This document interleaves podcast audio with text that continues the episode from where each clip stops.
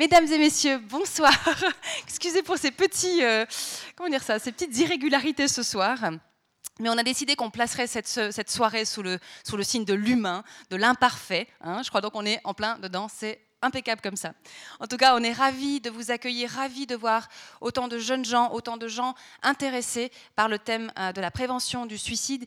Je ne vous cache pas que quand on, m'a proposé ce sujet, je me suis dit, oula, c'est des sujets graves, ça va être difficile d'attirer les gens, enfin de, mobiliser les gens pour ce sujet. Et, je suis d'autant plus ravie de vous voir euh, si nombreuses et si nombreux ce soir pour parler de ce thème, parce que ce que j'ai senti quand bah voilà, j'en parle autour de moi, c'est que c'est un thème voilà, on se sent vite concerné, on se sent vite euh, touché par ça, même si on n'a pas forcément quelqu'un dans notre entourage euh, qui présente ce genre de fragilité. En tout cas, vraiment, merci à toutes et à tous d'être là.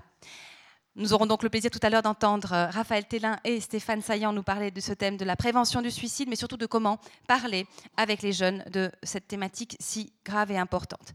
Néanmoins, je ne déroge pas à mes euh, missions habituelles qui sont de vous annoncer nos prochains rendez-vous, alors qu'ils seront sur des thèmes évidemment très différents, puisque la semaine prochaine, nous aurons deux conférences. Tout d'abord, mardi 25 septembre, alors là, il sera question d'art, euh, de, surtout de l'univers de deux artistes qui sont Jean-Pierre Tsog et Émilienne Farny, qui sont deux artistes qui sont décédés maintenant, mais qui ont laissé une œuvre importante derrière eux.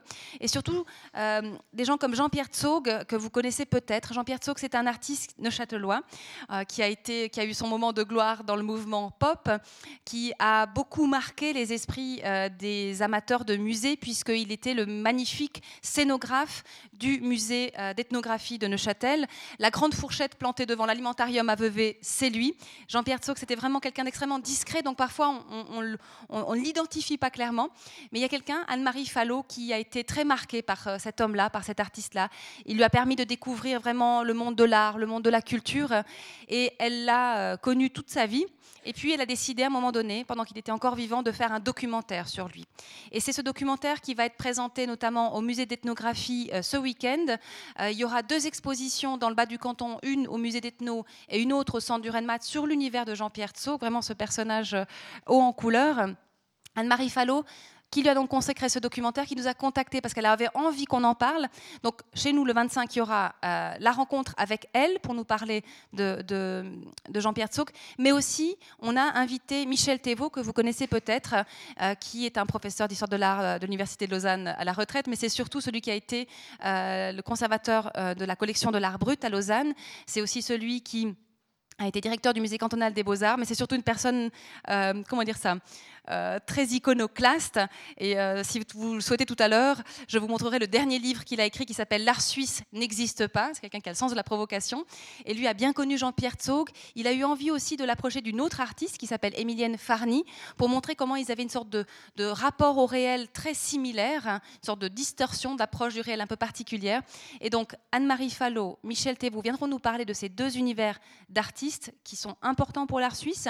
Et c'est Arnaud Robert que vous connaissez peut-être, ce journaliste qu'on entend souvent sur les ondes de la, de la première, aussi bien à Paradiso qu'à Vacarme, qui viendra animer cette rencontre. Donc là aussi, vraiment, je vous encourage à, regarder ce qui se passe du côté à la fois hein, du musée d'ethnographie, et du côté du centre du Renmat, je vous les, je vous les montre comme ça, euh, ça vous parlera si vous retombez dessus. Il y a des flyers euh, à prendre dans, dans, le club. Et ça, c'est toutes les infos sur tout ce qui se passera autour euh, de Jean-Pierre Tsog. Voilà pour cette soirée du mardi. Et rapidement, deux mots de la soirée du jeudi 27 septembre. Peut-être que ça peut vous intéresser si vous êtes intéressé par le monde des jeunes, des adolescents. On est juste un peu avant. On parlera d'enfants. Et là aussi, une formule un peu provocatrice. On parlera d'enfants toxiques. C'est le docteur en psychologie Philippe Jaffé qui vient de publier un, livre avec ce titre, volontairement provocateur, puisqu'on n'aime pas en général accoler le terme de toxique aux enfants. Mais c'est plutôt pour mettre le doigt sur des comportements toxique euh, qu'il constate lui en tant que, psychologue. Quand il voit des familles défiler dans son cabinet, il voit souvent des enfants qui ont développé des comportements toxiques et qui du coup rendent la vie familiale assez difficile. Il viendra parler de cette réalité-là, parler aussi des pistes pour casser ces, dynamiques, ces, distorsions dans le comportement, pour que les familles puissent retrouver une euh, atmosphère sereine et constructive. Alors voilà pour les informations Club 44.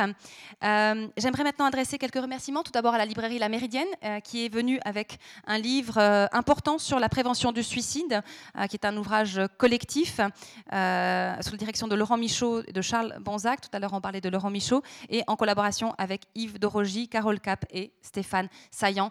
ils, sont à la ils seront à la vente tout à l'heure à la sortie. Je souhaitais maintenant passer la parole à Monsieur Philippe Babando. Euh, du Rotary des montagnes neuchâteloises. Euh, D'abord, quand même, je voulais le, remercier. Je voulais remercier le Rotary des montagnes neuchâteloises parce que c'est eux qui nous ont proposé d'aborder ce thème. Et vraiment, je leur en suis très reconnaissante. Et puis, qui ont rendu possible aussi cette soirée. Philippe, est-ce que tu veux bien me rejoindre sur scène pour adresser quelques mots? Merci beaucoup, Marie-Thérèse. Bonsoir à tous. Euh, je, crois que vivre en suicide, peut-être beaucoup d'entre vous en ont vécu, c'est quelque chose qui amène énormément d'émotions. C'est quelque chose qu'on ne peut pas résoudre. En général, il faut un accompagnement. Vivre le suicide d'un enfant, on peut presque ne plus en parler, c'est tellement dramatique. Et je crois que ce qui est intéressant ce soir, c'est qu'on va avoir deux personnes qui vont nous parler justement des ados et des enfants, finalement, euh, en partie en tout cas, pour savoir comment on peut aborder le sujet avec eux. Et je crois que ça fait partie de la prévention et c'est extraordinaire. Le, Rotary euh, des montagnes châteloises est très content d'être associé à cette soirée. Merci à, Raphaël Tella et merci au docteur euh, Stéphane Saillant pour euh, leur conférence qui va venir. Merci. Merci beaucoup. Alors, en quelques mots, je vais vous les présenter. Je vais vous les présenter brièvement, puis après on, on leur passera la parole. Donc, le docteur Stéphane Saillant est diplômé de l'Université de Genève et après avoir obtenu son titre FMH de spécialiste en psychiatrie et psychothérapie, il, euh, s'est spécialisé dans le domaine de la psychiatrie de liaison. Engagé comme médecin responsable des urgences psychiatriques et de la psychiatrie de liaison depuis la fin de l'année 2012 au Centre Neuchâtelois de psychiatrie, au CNP, il se concentre euh, principalement dans ces deux domaines et plus particulièrement dans celui de la prévention du suicide, domaine dans lequel il est actif au sein du groupe roman de prévention du suicide. Quant à Raphaël Tellin, euh, il est le coordinateur de l'association Stop Suicide, euh, qui a été créée en 2000 euh, et qui a pour objectif de parler et de faire parler du suicide dans un but de prévention. Stop Suicide conduit des campagnes de sensibilisation, réalise des ateliers avec les jeunes en milieu scolaire et extrascolaire, Stop Suicide conseille également les professionnels euh, de l'éducation et des médias qui font face à cette thématique et il intervient, ils interviennent, j'ai envie de dire, dans des lieux comme le Club 44. Alors, je ne vais pas en dire beaucoup plus, si ce n'est qu'on est aussi très heureux euh, de pouvoir mm, apporter notre petite minuscule contribution à, à, toutes vos démarches qui sont essentielles. Et voilà, je vous souhaite à toutes et à tous une bonne soirée et je vous remercie encore une fois d'être là avec nous ce soir.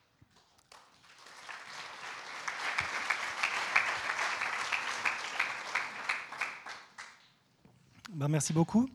Ce n'est pas une minuscule contribution, c'est important en fait qu'on ait euh, des endroits comme celui-là pour pouvoir euh, parler du suicide, parce qu'effectivement c'est un sujet qui reste euh, tabou. Et c'est vraiment important pour nous de pouvoir amener des messages à une audience comme, vous. Et d'ailleurs, je vous remercie d'être venu. Alors, par rapport au plan de notre conférence, c'est Stéphane qui va commencer par parler. La première partie va traiter du suicide en général. Il va vous présenter quelques chiffres statistiques et parler du processus suicidaire. Dans un deuxième temps, on va euh, se concentrer sur les jeunes. Donc, je vais présenter les chiffres du suicide des jeunes en particulier, parler de la prévention du suicide des jeunes. Et cette conférence sera axée sur briser le tabou. Je vous expliquerai euh, dans le cours de la conférence pourquoi c'est si important. Il faut laisser un peu de suspense.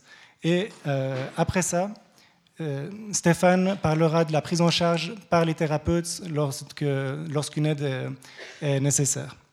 Et je vais tout de suite euh, te passer la parole, du coup, ainsi que le petit euh, télécommande. Alors, bonsoir à tous. Merci beaucoup aux organisateurs, au Rotary, et puis pour cette soirée. Il y a beaucoup de gens, il y a beaucoup de monde, donc on est très content, au fond, que, que cette thématique-là, qui est une thématique difficile, qui engendre des craintes, qui engendre des questions. Euh, y euh, finalement que la salle soit pratiquement pleine, parce que je pense qu'on est pratiquement plein. Et puis on se réjouit aussi beaucoup avec Raphaël Tellin de pouvoir échanger avec vous après. Donc on aura une 40, enfin 45 minutes, il ne faut pas qu'on déborde, donc il euh, faut qu'on reste assez dans le temps par rapport à ça, puis ensuite on pourra un petit peu échanger, puis on se réjouit de pouvoir le faire avec vous, puisqu'il faut qu'on brise le tabou. Il n'y aura pas de tabou ce soir, enfin on l'espère. Alors, moi, je vais vous parler, parce que moi, je suis psychiatre, donc j'ai une expérience de médecin, de psychiatre, euh, dans le domaine des idées suicidaires et des tentatives de suicide. Je voulais commencer juste par dire qu'au fond, on sait très peu de choses. On sait des choses sur le, sur le suicide, on sait moins de choses sur les tentatives de suicide. Donc on doit avoir une position au fond d'humilité relativement grande par rapport à la thématique du suicide, parce que c'est quelque chose dont on parle beaucoup, mais dont on sait finalement relativement peu. Donc ce que je vais vous dire, c'est au fond ce qu'on sait, ce qu'on suppose euh, par rapport aux chiffres qu'on a et aux données de la littérature aussi scientifique. Alors, de quelles données disposons-nous? Donc là, je vais vous donner des chiffres. On ne va pas faire ça pendant toute la soirée, sinon ça risque d'être un peu long. Mais là, vous voyez au fond le taux de suicide pour 100 000 habitants en Europe en 2015. Donc on a des données qui datent euh, de, 2015. Euh, Tous les trois ans à peu près, on a des nouvelles données. Ce qu'on voit, c'est que pour 100 000 habitants en Suisse, on est à 13,02 suicides pour 100 000 habitants. Puis là, vous voyez que on n'est pas les plus mauvais, on n'est pas les meilleurs non plus, ça c'est clair, mais on n'est pas les plus mauvais non plus. Donc ça c'est vraiment un message aussi important. Et on voit qu'on a une moyenne en termes d'Europe qui est de 11. Euh, donc on est en train de s'en rapprocher, mais le chiffre stagne un petit peu ces dernières années. Alors, pour vous donner des chiffres au fond, qui sont des chiffres mondiaux, après peut-être je vous donnerai quelques chiffres suisses. Pour les chiffres mondiaux, c'est un suicide tous les 40 secondes dans le monde. Donc c'est un chiffre très impressionnant et qui montre à quel point c'est une thématique qui nous touche et qui nous, concerne. C'est la deuxième cause de mortalité chez les 15-30 ans. C'est devenu la, première cause, je crois, au niveau suisse, mais je suis plus sûr, ça je me tournerai vers Raphaël, mais, il me semble. Donc ça montre aussi à quel point c'est important dans cette tranche d'âge 15-30. Et puis, ça correspond à peu près à 800 000 décès en 2012 sur le plan mondial, en sachant aussi que les données sont connues, il y a certaines données qui sont claires, mais d'autres données aussi dont on sait qu'elle sous-estime le nombre de suicides dans certains pays, euh, en Amérique du Sud notamment, ou en Asie. Donc il y a des différences euh, qui peuvent survenir. Alors par, point de, comparaison, on a 1000 suicides par an en Suisse, donc euh, à peu près, ce qui fait 3 suicides par jour. Et puis on a à peu près 20 fois plus de tentatives de suicide. Donc des, gens qui tentent de mettre fin à leur jour, qui n'y parviennent pas. Et là, on, estime que les chiffres sont entre 20 000 et 25 000 tentatives de, euh, suicide. Le, gros problème, c'est que le suicide euh, où les gens décèdent est, référencé par l'Office fédéral de la statistique, alors que les tentatives de suicide ne le sont pas. Et on sait que parmi ces 20 000 à 25 000 personnes, il y a 50% de ce chiffre-là qui va donc bénéficier d'une prise en charge. Du coup, on a encore une vision qui est, très lointaine et qui est très vague de la problématique des tentatives de suicide. Mais ça représente euh, un chiffre quand même conséquent. Là, vous avez l'évolution, au fond, du, taux de suicide pour 100 000 habitants en Suisse. Alors, il y a une idée un peu répandue, il y a, beaucoup d'idées reçues hein, sur le suicide, on pourra peut-être l'aborder après, euh, comme quoi le suicide augmente. Alors, c'est faux, c'est clairement faux. On a, le nombre de, de suicides n'a pas cessé de diminuer depuis finalement les années 80, euh, enfin la fin des années 90, avec un pic qui s'est passé aux alentours de 1982-1984. Puis on voit qu'il y a eu une, baisse appréciable, au fond. Je ne sais pas si le pointeur marche. Ouais. Il y a une baisse appréciable. Par contre, depuis le début des années 2010, on stagne, il y a une stagnation au niveau des chiffres. Donc on n'a pas une augmentation, on n'a pas une baisse, mais on stagne. Donc on n'a pas beaucoup d'amélioration sur ce plan-là. En termes de répartition, là de nouveau ce sont des chiffres avec une évolution depuis le début des années 2000 jusqu'à 2015. On voit que le nombre de suicides a, baissé, mais que majoritairement le nombre de suicides concerne principalement les hommes. Donc ça c'est une information qu'on connaît très bien, c'est-à-dire que les hommes meurent plus de suicides que les femmes, alors que les femmes tentent plus de se suicider que les hommes. Donc il y a plus de tentatives de suicide chez les femmes mais des suicides avérés, donc suicides avérés sont des gens qui sont décédés par suicide, il y en a nettement plus dans la population masculine. Donc c'est un facteur de risque, le fait euh, d'être un homme, c'est un facteur de risque qui est bien documenté par rapport au risque suicidaire. On ne pouvait pas faire une petite comparaison euh, romande pour avoir un peu une, une vision au fond de ce qui se passe. Alors, ce que vous voyez là, ce sont des différences euh, dont on pourrait débattre pendant 5 heures de temps, ce n'est pas le but. Euh, et puis encore une fois, c'est à titre indicatif. Mais on voit que Neuchâtel est relativement dans la fourchette nationale. après, ce qui se passe de manière assez, assez claire, c'est qu'on a des cantons qui sont plus ruraux, qui ont un taux de suicide plus important, et ça on le connaît aussi maintenant très bien. On sait qu'il y a moins de suicides dans les, dans les euh, cantons urbains. Preuve en est un canton urbain par excellence qui est le canton de, euh, euh, Genève. On est à 11,9 alors que dans le Jura à 17,3 par exemple, canton de Berne 14,2 ou bien Fribourg 14,8. Donc ça c'est un autre facteur de risque. Les raisons en sont pas très claires. Il y a un manque d'accès aux soins. Il y a aussi un certain tabou et une certaine difficulté à pouvoir exprimer des idées suicidaires parmi la population rurale. Ça, ce sont des données qui sont assez difficiles. Par rapport à ça, on a fait une campagne de prévention auprès de la population agricole dans le canton de Vaud et dans le canton de Neuchâtel qui, on l'espère, portera peut-être un petit peu ses fruits. Alors, de quoi, euh, parle-t-on quand on parle de suicide? Euh, Alors, d'une part, donc avant peut-être de parler de moins 1% des individus, ce qui est important à savoir, c'est que les idées suicidaires sont extrêmement répandues. Ce n'est pas euh, quelque chose de rare. Donc, idée suicidaire, d'avoir une idée suicidaire. Certaines études mettent en évidence que 50 à 80% de la population mondiale a à un moment donné ou à un autre une idée suicidaire. Donc avoir une idée suicidaire, au fond, ce n'est pas quelque chose ni de rare, ni, euh, ni d'anormal, je dirais, dans un parcours de vie relativement euh, euh, linéaire. Par contre, moins de 1% des individus qui ont eu des idées suicidaires meurent d'un suicide. Donc ça apporte une relative, enfin ça clarifie un tout petit peu les choses. Ça veut dire que l'occurrence du suicide est rare comparativement au nombre d'idées euh, suicidaires que la population générale a ou peut avoir au courant d'une vie. On considère, alors je vous l'ai dit déjà avant par rapport aux chiffres suisses, un suicide avéré, donc les gens qui meurent par suicide, pour à peu près 20 tentatives de suicide. Ça veut dire qu'il y a beaucoup plus de, tentatives de suicide que de suicides avérés. C'est particulièrement vrai chez la population adolescente, donc chez les jeunes adultes, où on sait que ce chiffre peut augmenter plus haut même, c'est-à-dire qu'on on est pour un suicide avéré pour 50 à 200 tentatives de suicide. Donc c'est relativement rare, encore une fois, dans une population adolescente.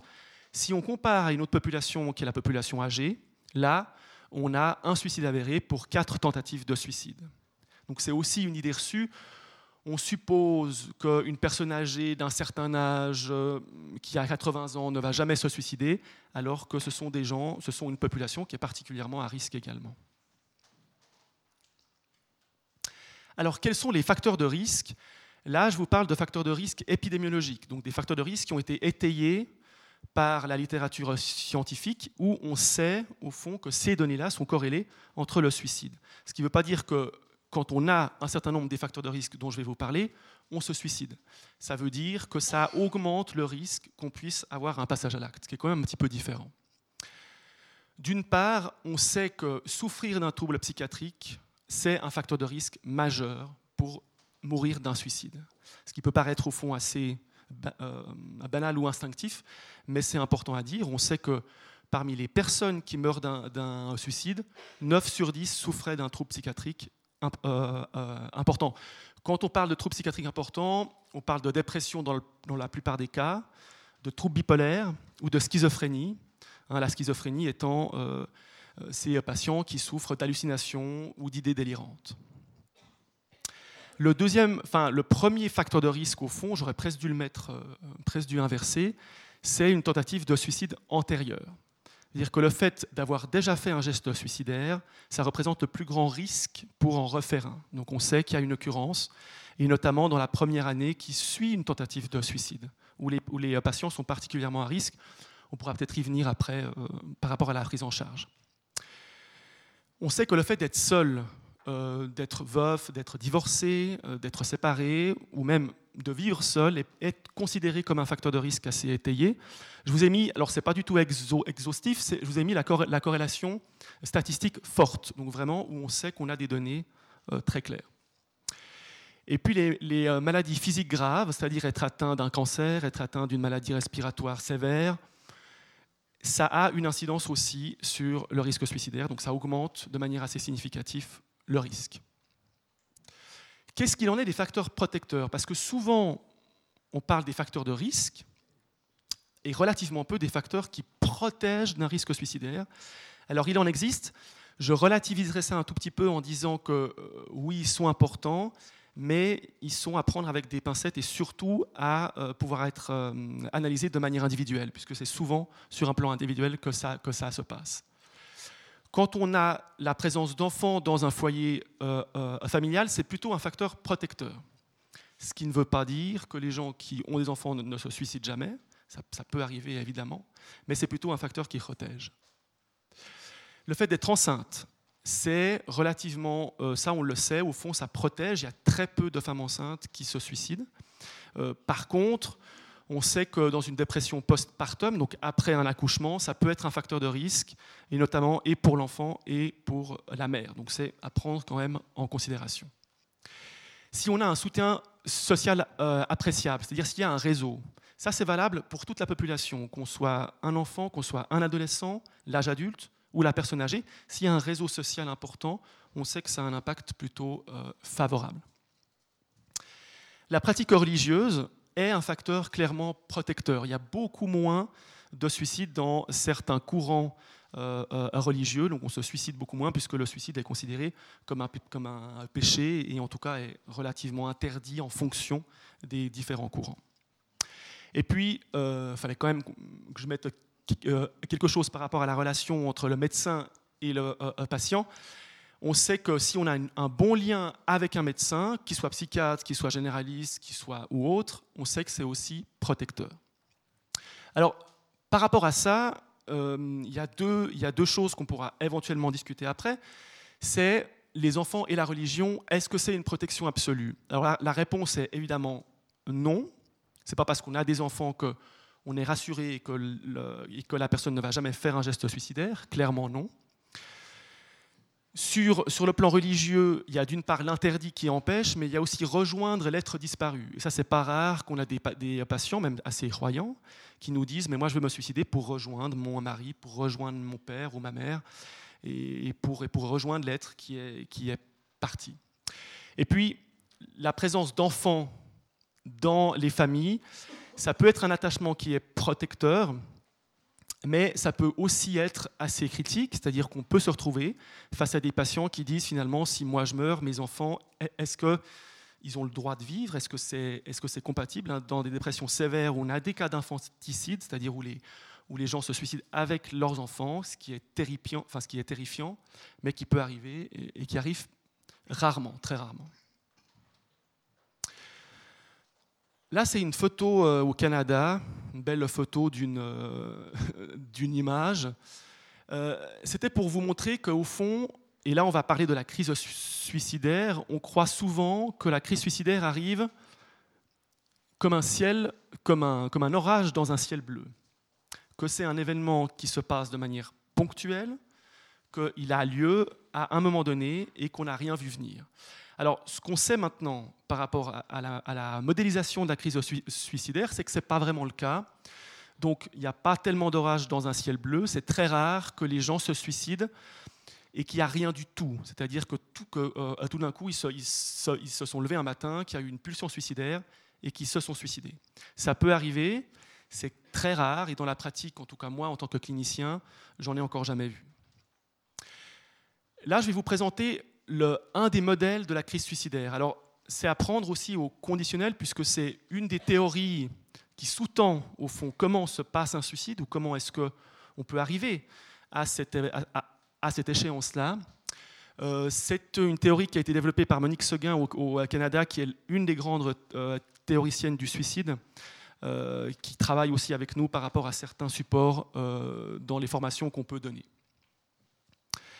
Ce qu'on sait, c'est que quand on traverse une crise de vie, qui peut être multiple ou très très différente, on a une multitude de solutions qui se présentent à nous. Alors là, c'est un schéma qui va, qui va être évolutif, qui, mentionne juste que on peut avoir des solutions qui seraient d'arrêter de faire ce travail-là, de se séparer, de, déménager, de, de, faire un tas de choses. Et il y a une recherche active de solutions quand on se sent mal. C'est au fond ça la modélisation au début quand on a certaines difficultés.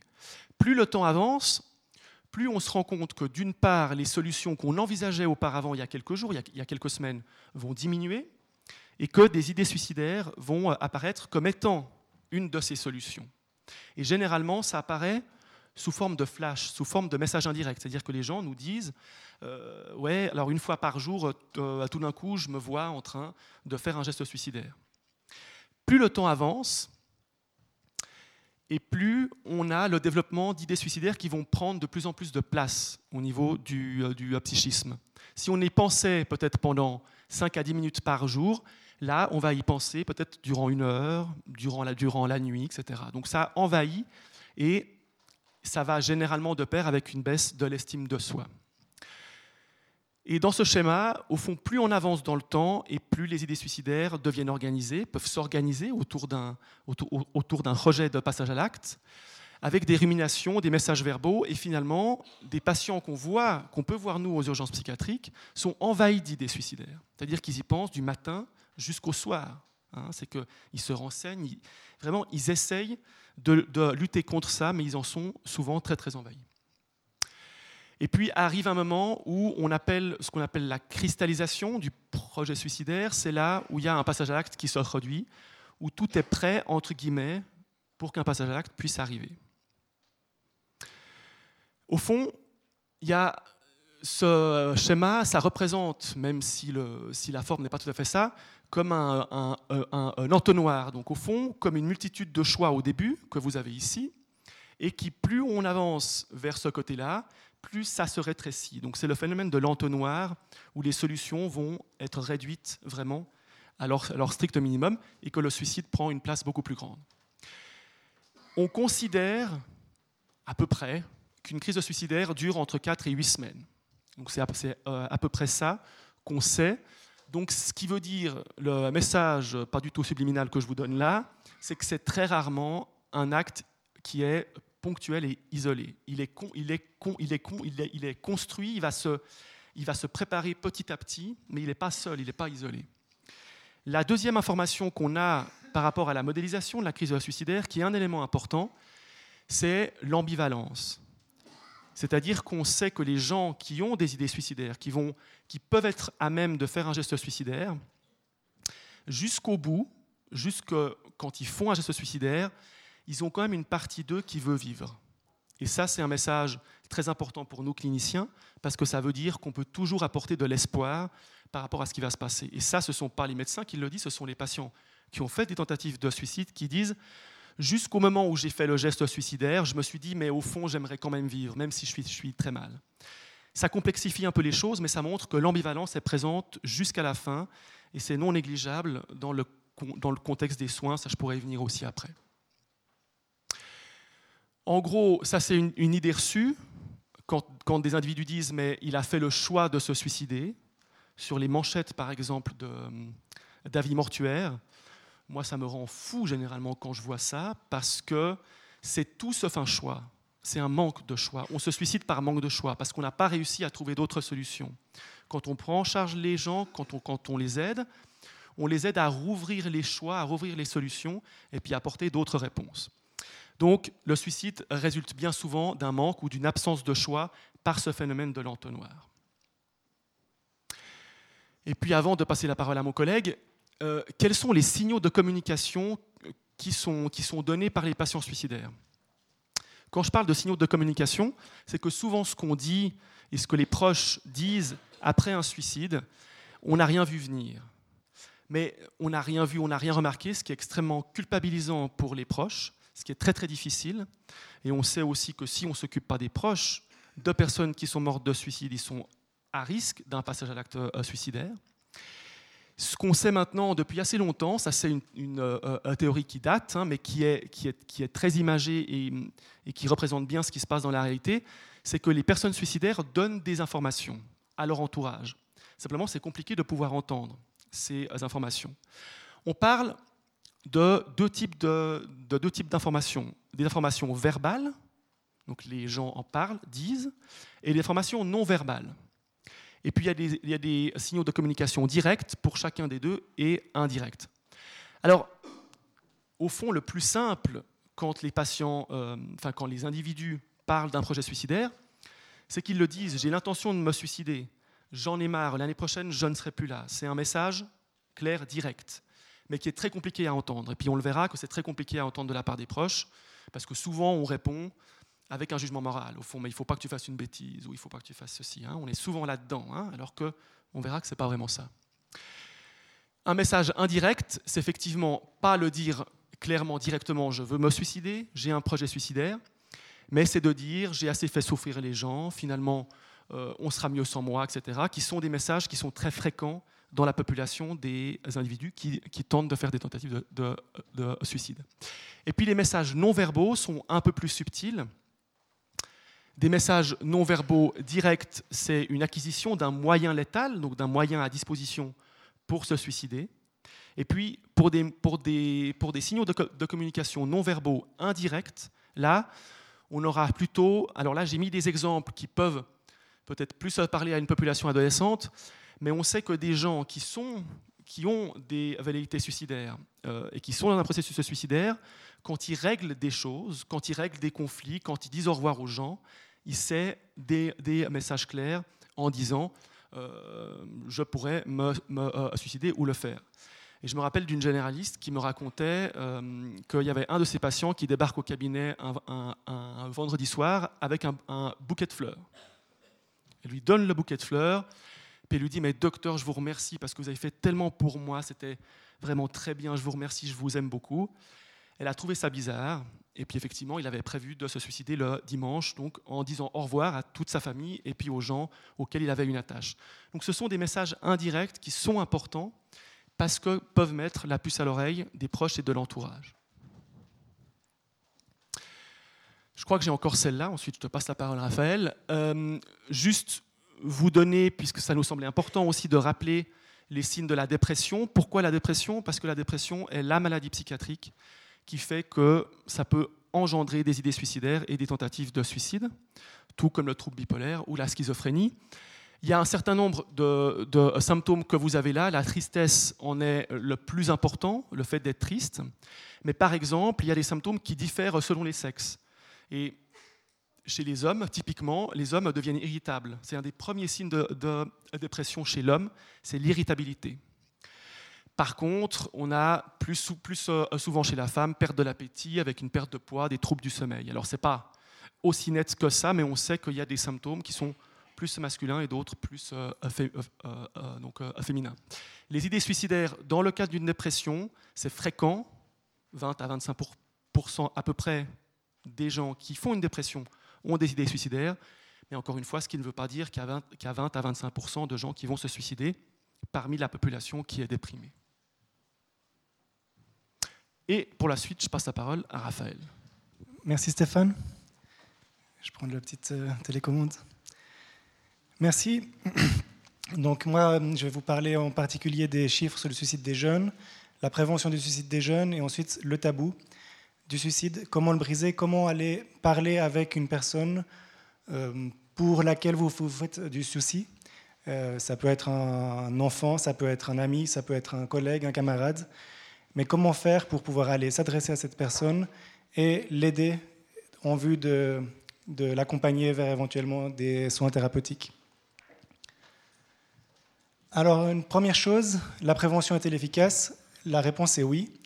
Euh, L'OMS euh, propose différents types de mesures pour euh, prévenir le suicide.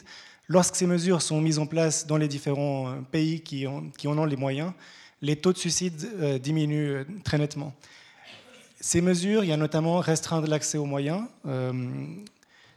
dont Stéphane a parlé, responsabiliser les médias, j'y reviendrai un petit peu brièvement plus tard, adopter des politiques sur l'alcool et les stupéfiants qui peuvent être des... parce que beaucoup de suicides peuvent avoir lieu après avoir consommé des substances, identifier précocement et traiter, qui sera finalement l'objet principal de cette conférence, former les agents de la santé et les soins des suivis et soutien à la communauté. Euh, un petit mot sur la fondation de Stop Suicide. Je pense que c'est intéressant parce que finalement le, le contexte de la fondation Stop Suicide en 2000, malheureusement, il reste quand même valable encore aujourd'hui, malgré tous les progrès qui ont été faits. C'est une association qui a été fondée par des jeunes après le suicide d'un de leurs camarades dans l'enceinte du lycée. Euh, ces jeunes ont évidemment été très choqués. Avait la mort qui a fait irruption dans leur euh, vie, dans leur école. Ils avaient vraiment besoin de pouvoir en parler, de s'exprimer sur ce sujet, qu'il y ait un espace qui soit créé dans l'école à cette fin. Et la réaction de la direction de l'époque était tout à fait classique. Le sujet sous le tapis, on n'en parle pas. Ils ont donc organisé une marche avec des masques blancs dans la ville pour euh, demander de pouvoir en parler. Et ils se sont toujours heurtés finalement à un mur euh, d'un refus des adultes, on va dire, de parler du sujet. Et à cette époque, ils ont découvert que c'était la première cause de mortalité des jeunes. Ils l'ignoraient complètement. Euh, ça les a beaucoup choqués et ils ont décidé qu'ils devaient prendre les choses en main. Ils ont donc décidé de créer l'association pour faire de la prévention du suicide des jeunes par les jeunes en faisant parlant du suicide. Alors, qu'est-ce que Stop Suicide fait pour la prévention? On a plusieurs programmes. Euh, un programme, c'est une campagne de prévention qui a lieu en ce moment même. Chaque année, on fait une campagne en automne, suite au 10 septembre, qui est la journée internationale de prévention du suicide. C'est une campagne d'affichage dans les rues, mais aussi dans les lieux fréquentés par les jeunes, donc euh, les écoles, les maisons de quartier, les pharmacies, chez les médecins, on essaye de diffuser au maximum ces affiches. On diffuse ce qu'on appelle des prêts à prévenir. J'en ai posé à l'extérieur de la salle, vous pourrez en prendre. C'est des petites euh, cartes sur lesquelles il y a les numéros d'aide, les ressources d'aide de chaque canton roman qui sont à disposition. Et on organise aussi des événements pour euh, amener la discussion les, directement auprès des gens. Il y en aura un à Neuchâtel le 25 octobre. J'ai aussi déposé des, flyers à la sortie, vous pourrez regarder et je serai heureux de vous y retrouver. Un autre aspect, c'est la prévention euh, média. Il faut savoir que la recherche scientifique a montré que lorsque les suites, par exemple, au suicide d'une personnalité, selon la manière dont le suicide est relayé par les médias, il peut y avoir des effets d'incitation dans la population. Par exemple, si la méthode de suicide est décrite, on va, pouvoir observer une augmentation du taux de suicide dans les personnes qui ont le même âge que la star qui est décédée avec la même méthode. Et donc, il est important, lorsque les, journalistes parlent des médias, qu'ils n'en parlent pas d'une manière incitative, en héroïsant le suicidé, en donnant des informations, des détails sur les moyens de suicide, mais au contraire préventive, en mentionnant les moyens d'aide, éventuellement en mentionnant des témoignages de personnes qui ont traversé des crises suicidaires et qui en sont sorties. On propose aussi des sensibilisations pour les professionnels, les encadrants, euh, des modules d'une demi-journée pour être outillés face à une éventuelle crise suicidaire, et finalement des ateliers auprès des jeunes qui ont lieu directement dans les écoles ou dans les milieux extrascolaires, par exemple des foyers. Euh, et ces ateliers, en fait, ont lieu auprès de la population générale, donc ce pas des jeunes qui sont particulièrement concernés par la problématique. Et c'est notamment sur l'expérience de ces ateliers que je vais pouvoir me baser pour donner des conseils un peu pratiques, si possible, sur comment faire pour aborder le sujet avec euh, tout un chacun. Euh, au niveau des chiffres sur le suicide, en Suisse, les, derniers chiffres dont on dispose sont les chiffres de 2015. On aura les chiffres de 2016 à la fin de l'année. Le taux de suicide des jeunes en Suisse est de 9,13 pour 100 000 habitants. Euh, il diminue très nettement depuis, ces dernières décennies. À titre d'exemple, au milieu des années 90, il était deux fois plus élevé que maintenant. Vous voyez qu'en 2015, il y a eu une petite augmentation. C'est trop tôt pour savoir si, si c'est une augmentation durable, mais euh, par le passé, sur les dernières décennies, il y a eu des petits euh, pics, mais la tendance générale est à la baisse et on espère que ça va continuer de baisser. Ce taux de 9, 9 euh, suicides pour 100 000 jeunes, c'est difficile à, à, se rendre compte à quoi ça correspond. En fait, ça correspond à 2 à 3 décès par semaine.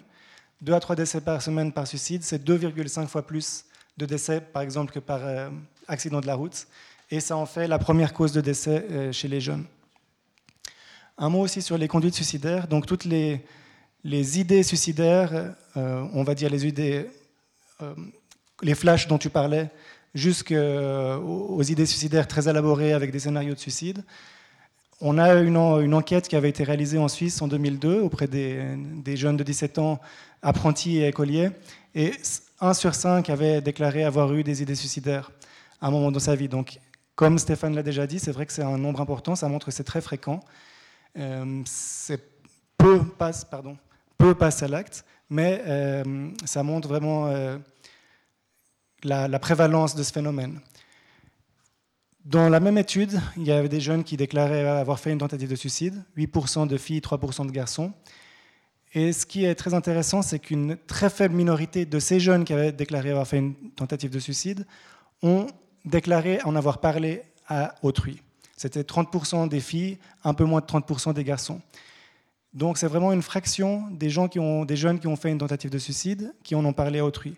Et parmi ces, ces gens-là, encore une plus petite fraction a reçu des soins thérapeutiques, autour de 10% de filles, la moitié pour les garçons. C'est la raison pour laquelle euh, je pense qu'il est vraiment important de, euh, de faciliter l'accès des personnes en crise suicidaire aux moyens d'aide. Parce qu'on voit qu'il y a beaucoup de pensées suicidaires, mais par contre, il y en a peu des personnes qui ont des pensées suicidaires qui arrivent finalement jusqu'à jusqu'à l'aide. Un mot aussi sur les jeunes LGBT, les lesbiennes, gays, bi et trans. Euh, j'en parle parce que les jeunes LGBT, lesbiennes, gays et bi ont des facteurs de risque de 2 à 5 fois plus de risque de se suicider que les, que les hétéros. Pour les trans, c'est encore plus grave, c'est jusqu'à 10 fois plus. Et c'est hum, d'autant plus important pour les jeunes que le problème se pose généralement au moment du coming out, le moment où on rend public, euh, par exemple, l'homosexualité, et qui a lieu typiquement à l'adolescence, au moment de la découverte euh, des premières relations amoureuses, de sa sexualité, etc.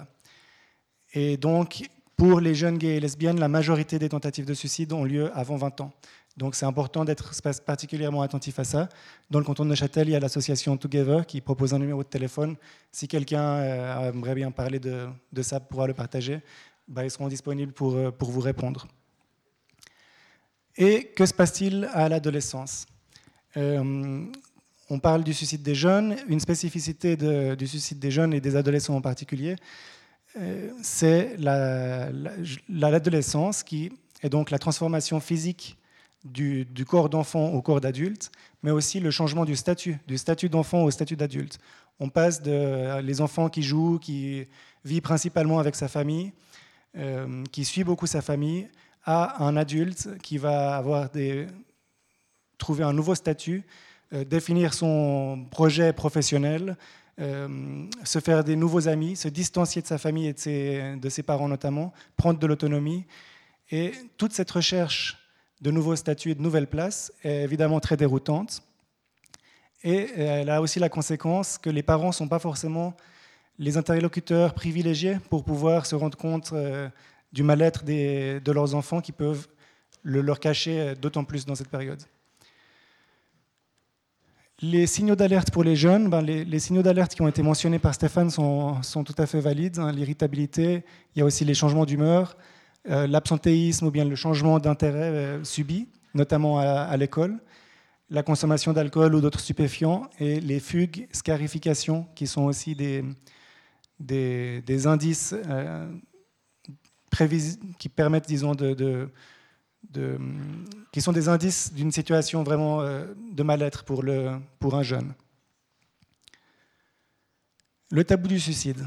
Pas entendu, pas vu, rien dit.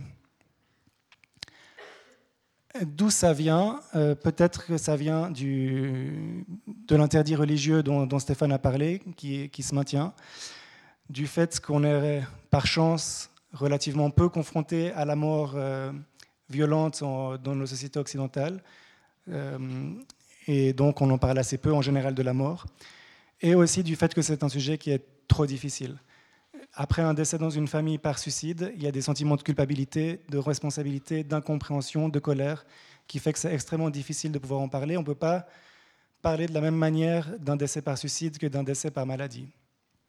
Et ce tabou a beaucoup d'effets néfastes euh, que je vais maintenant décrire. Il a des effets sur les personnes qui sont en crise suicidaire, en fait. Ces personnes vont ressentir des sentiments de souffrance, d'impuissance, de honte, parce qu'elles sont seules, elles pensent qu'elles sont les seules à, ressentir ces, sentiments. Elles vont avoir peur d'être incompris, d'être jugées, d'être privées de leur liberté d'action, éventuellement d'inquiéter, quand l'estime de soi descend tellement qu'on a l'impression que même mentionner le fait qu'on a des pensées suicidaires, ça va être euh, un dérangement pour sa famille, ça, arrive. Et donc, malgré le fait qu'on a vu qu'il y a énormément de gens qui ont des pensées suicidaires, ben, chacun est seul et isolé dans son coin et n'ose pas le partager. Avec la conséquence que les, personnes en crise vont avoir tendance à s'enfermer dans le silence, à ne pas faire de demande d'aide explicite, bien qu'elles cherchent de l'aide et qu'elles espèrent que, quelqu'un pourra les aider. Et d'un autre côté, pour les proches ou pour les professionnels, ben c'est aussi très difficile de pouvoir intervenir quand on se fait du souci pour quelqu'un. On va avoir des peurs d'être responsable, peut-être peur d'être entraîné dans une solution, dans une situation trop compliquée pour laquelle on n'a pas forcément de solution, des sentiments d'impuissance et de colère, peut-être de culpabilité. Pourquoi mon, frère va si mal? Qu'est-ce que je fais de faux pour que mon frère aille si mal, par exemple? De sidération et qui conduit à des attitudes d'évitement, d'ignorer la, problématique, de la banaliser, ou de la minimiser, de la tourner en dérision, ou simplement de ne pas la voir aussi à un niveau, euh, à un niveau inconscient. Et donc, pourquoi vouloir briser le, tabou? Ben, C'est pour soulager la parole, c'est pour briser cet isolement et permettre à ces personnes qui ont des, pensées suicidaires de ne pas rester seules et de rester enfermées là-dedans, mais de pouvoir euh, être détectées, entre guillemets, par leurs proches, par leurs familles, par leurs amis, par leurs collègues. Et grâce à cette identification de la problématique, d'être accompagnées vers l'aide qui pourra désamorcer la, la crise. Donc, finalement, briser le tabou et identifier les personnes, c'est vraiment la première étape pour amener les gens à l'aide. D'autres éléments importants pour euh, briser le tabou, des conséquences, disons, bénéfiques de briser le tabou, c'est de pouvoir changer les représentations autour du suicide. Comme on n'en parle pas, il y a beaucoup d'idées reçues qui circulent et qui sont, incorrectes. Et aussi de pouvoir provoquer une prise de conscience et davantage d'actions de prévention. Par exemple, davantage d'ateliers, davantage de messages pour informer les gens des ressources d'aide qui sont à disposition. Alors euh, maintenant, je vais essayer de vous donner des, conseils un peu concrets sur comment, comment parler, en, en basant sur l'expérience qu'on a de ces ateliers. Donc ces ateliers sont réalisés par exemple dans une classe euh, auprès des jeunes, euh, à l'école obligatoire. Tous les, les, jeunes qui sont là en général ne sont pas concernés. il faut d'abord dire que le sujet est bien accueilli de leur part. En général, ils sont contents qu'on parle de ça. Mais ça ne veut pas dire que c'est simple, parce que évidemment, quand c'est à plusieurs personnes, c'est quand même un sujet qui est très intime. Il y a des gênes à parler, il y a des résistances. Parfois, ils vont se comporter d'une manière blasée et distantes, et il faut que nos, chargés de, de projet qui s'occupent des ateliers utilisent et fassent des efforts, utilisent deux techniques pour essayer d'amener ces écoliers, dans ce cas-là, à parler du sujet et vraiment à participer à la discussion, que les discussions prennent. Il y a deux techniques, donc c'est un angle, c'est on peut faire tous de la prévention, et l'autre, c'est essayer de créer un lien rapidement. Alors, on peut tous faire de la prévention, qu'est-ce que ça veut dire? C'est essayer de parler du sujet avec une approche non frontale. Parce que si on va dans une classe et qu'on leur dit on va vous parler du suicide parce qu'on a peur que vous vouliez vous suicider, il y aura facilement des réactions de rejet par rapport à ça. Ce n'est pas quelque chose qu'on a envie d'entendre, on n'a pas envie d'être désigné comme tel. Et par ailleurs, la majorité, en principe, des, participants à ces ateliers n'ont pas de pensée suicidaire et donc pourraient ne pas se sentir concernés. Nous, ce qu'on leur dit, c'est qu'on va leur apprendre à faire de la prévention autour d'eux, apprendre à être, à être attentifs à leurs camarades et à savoir quoi faire une fois qu'ils se rendent compte qu'un de leurs camarades va mal.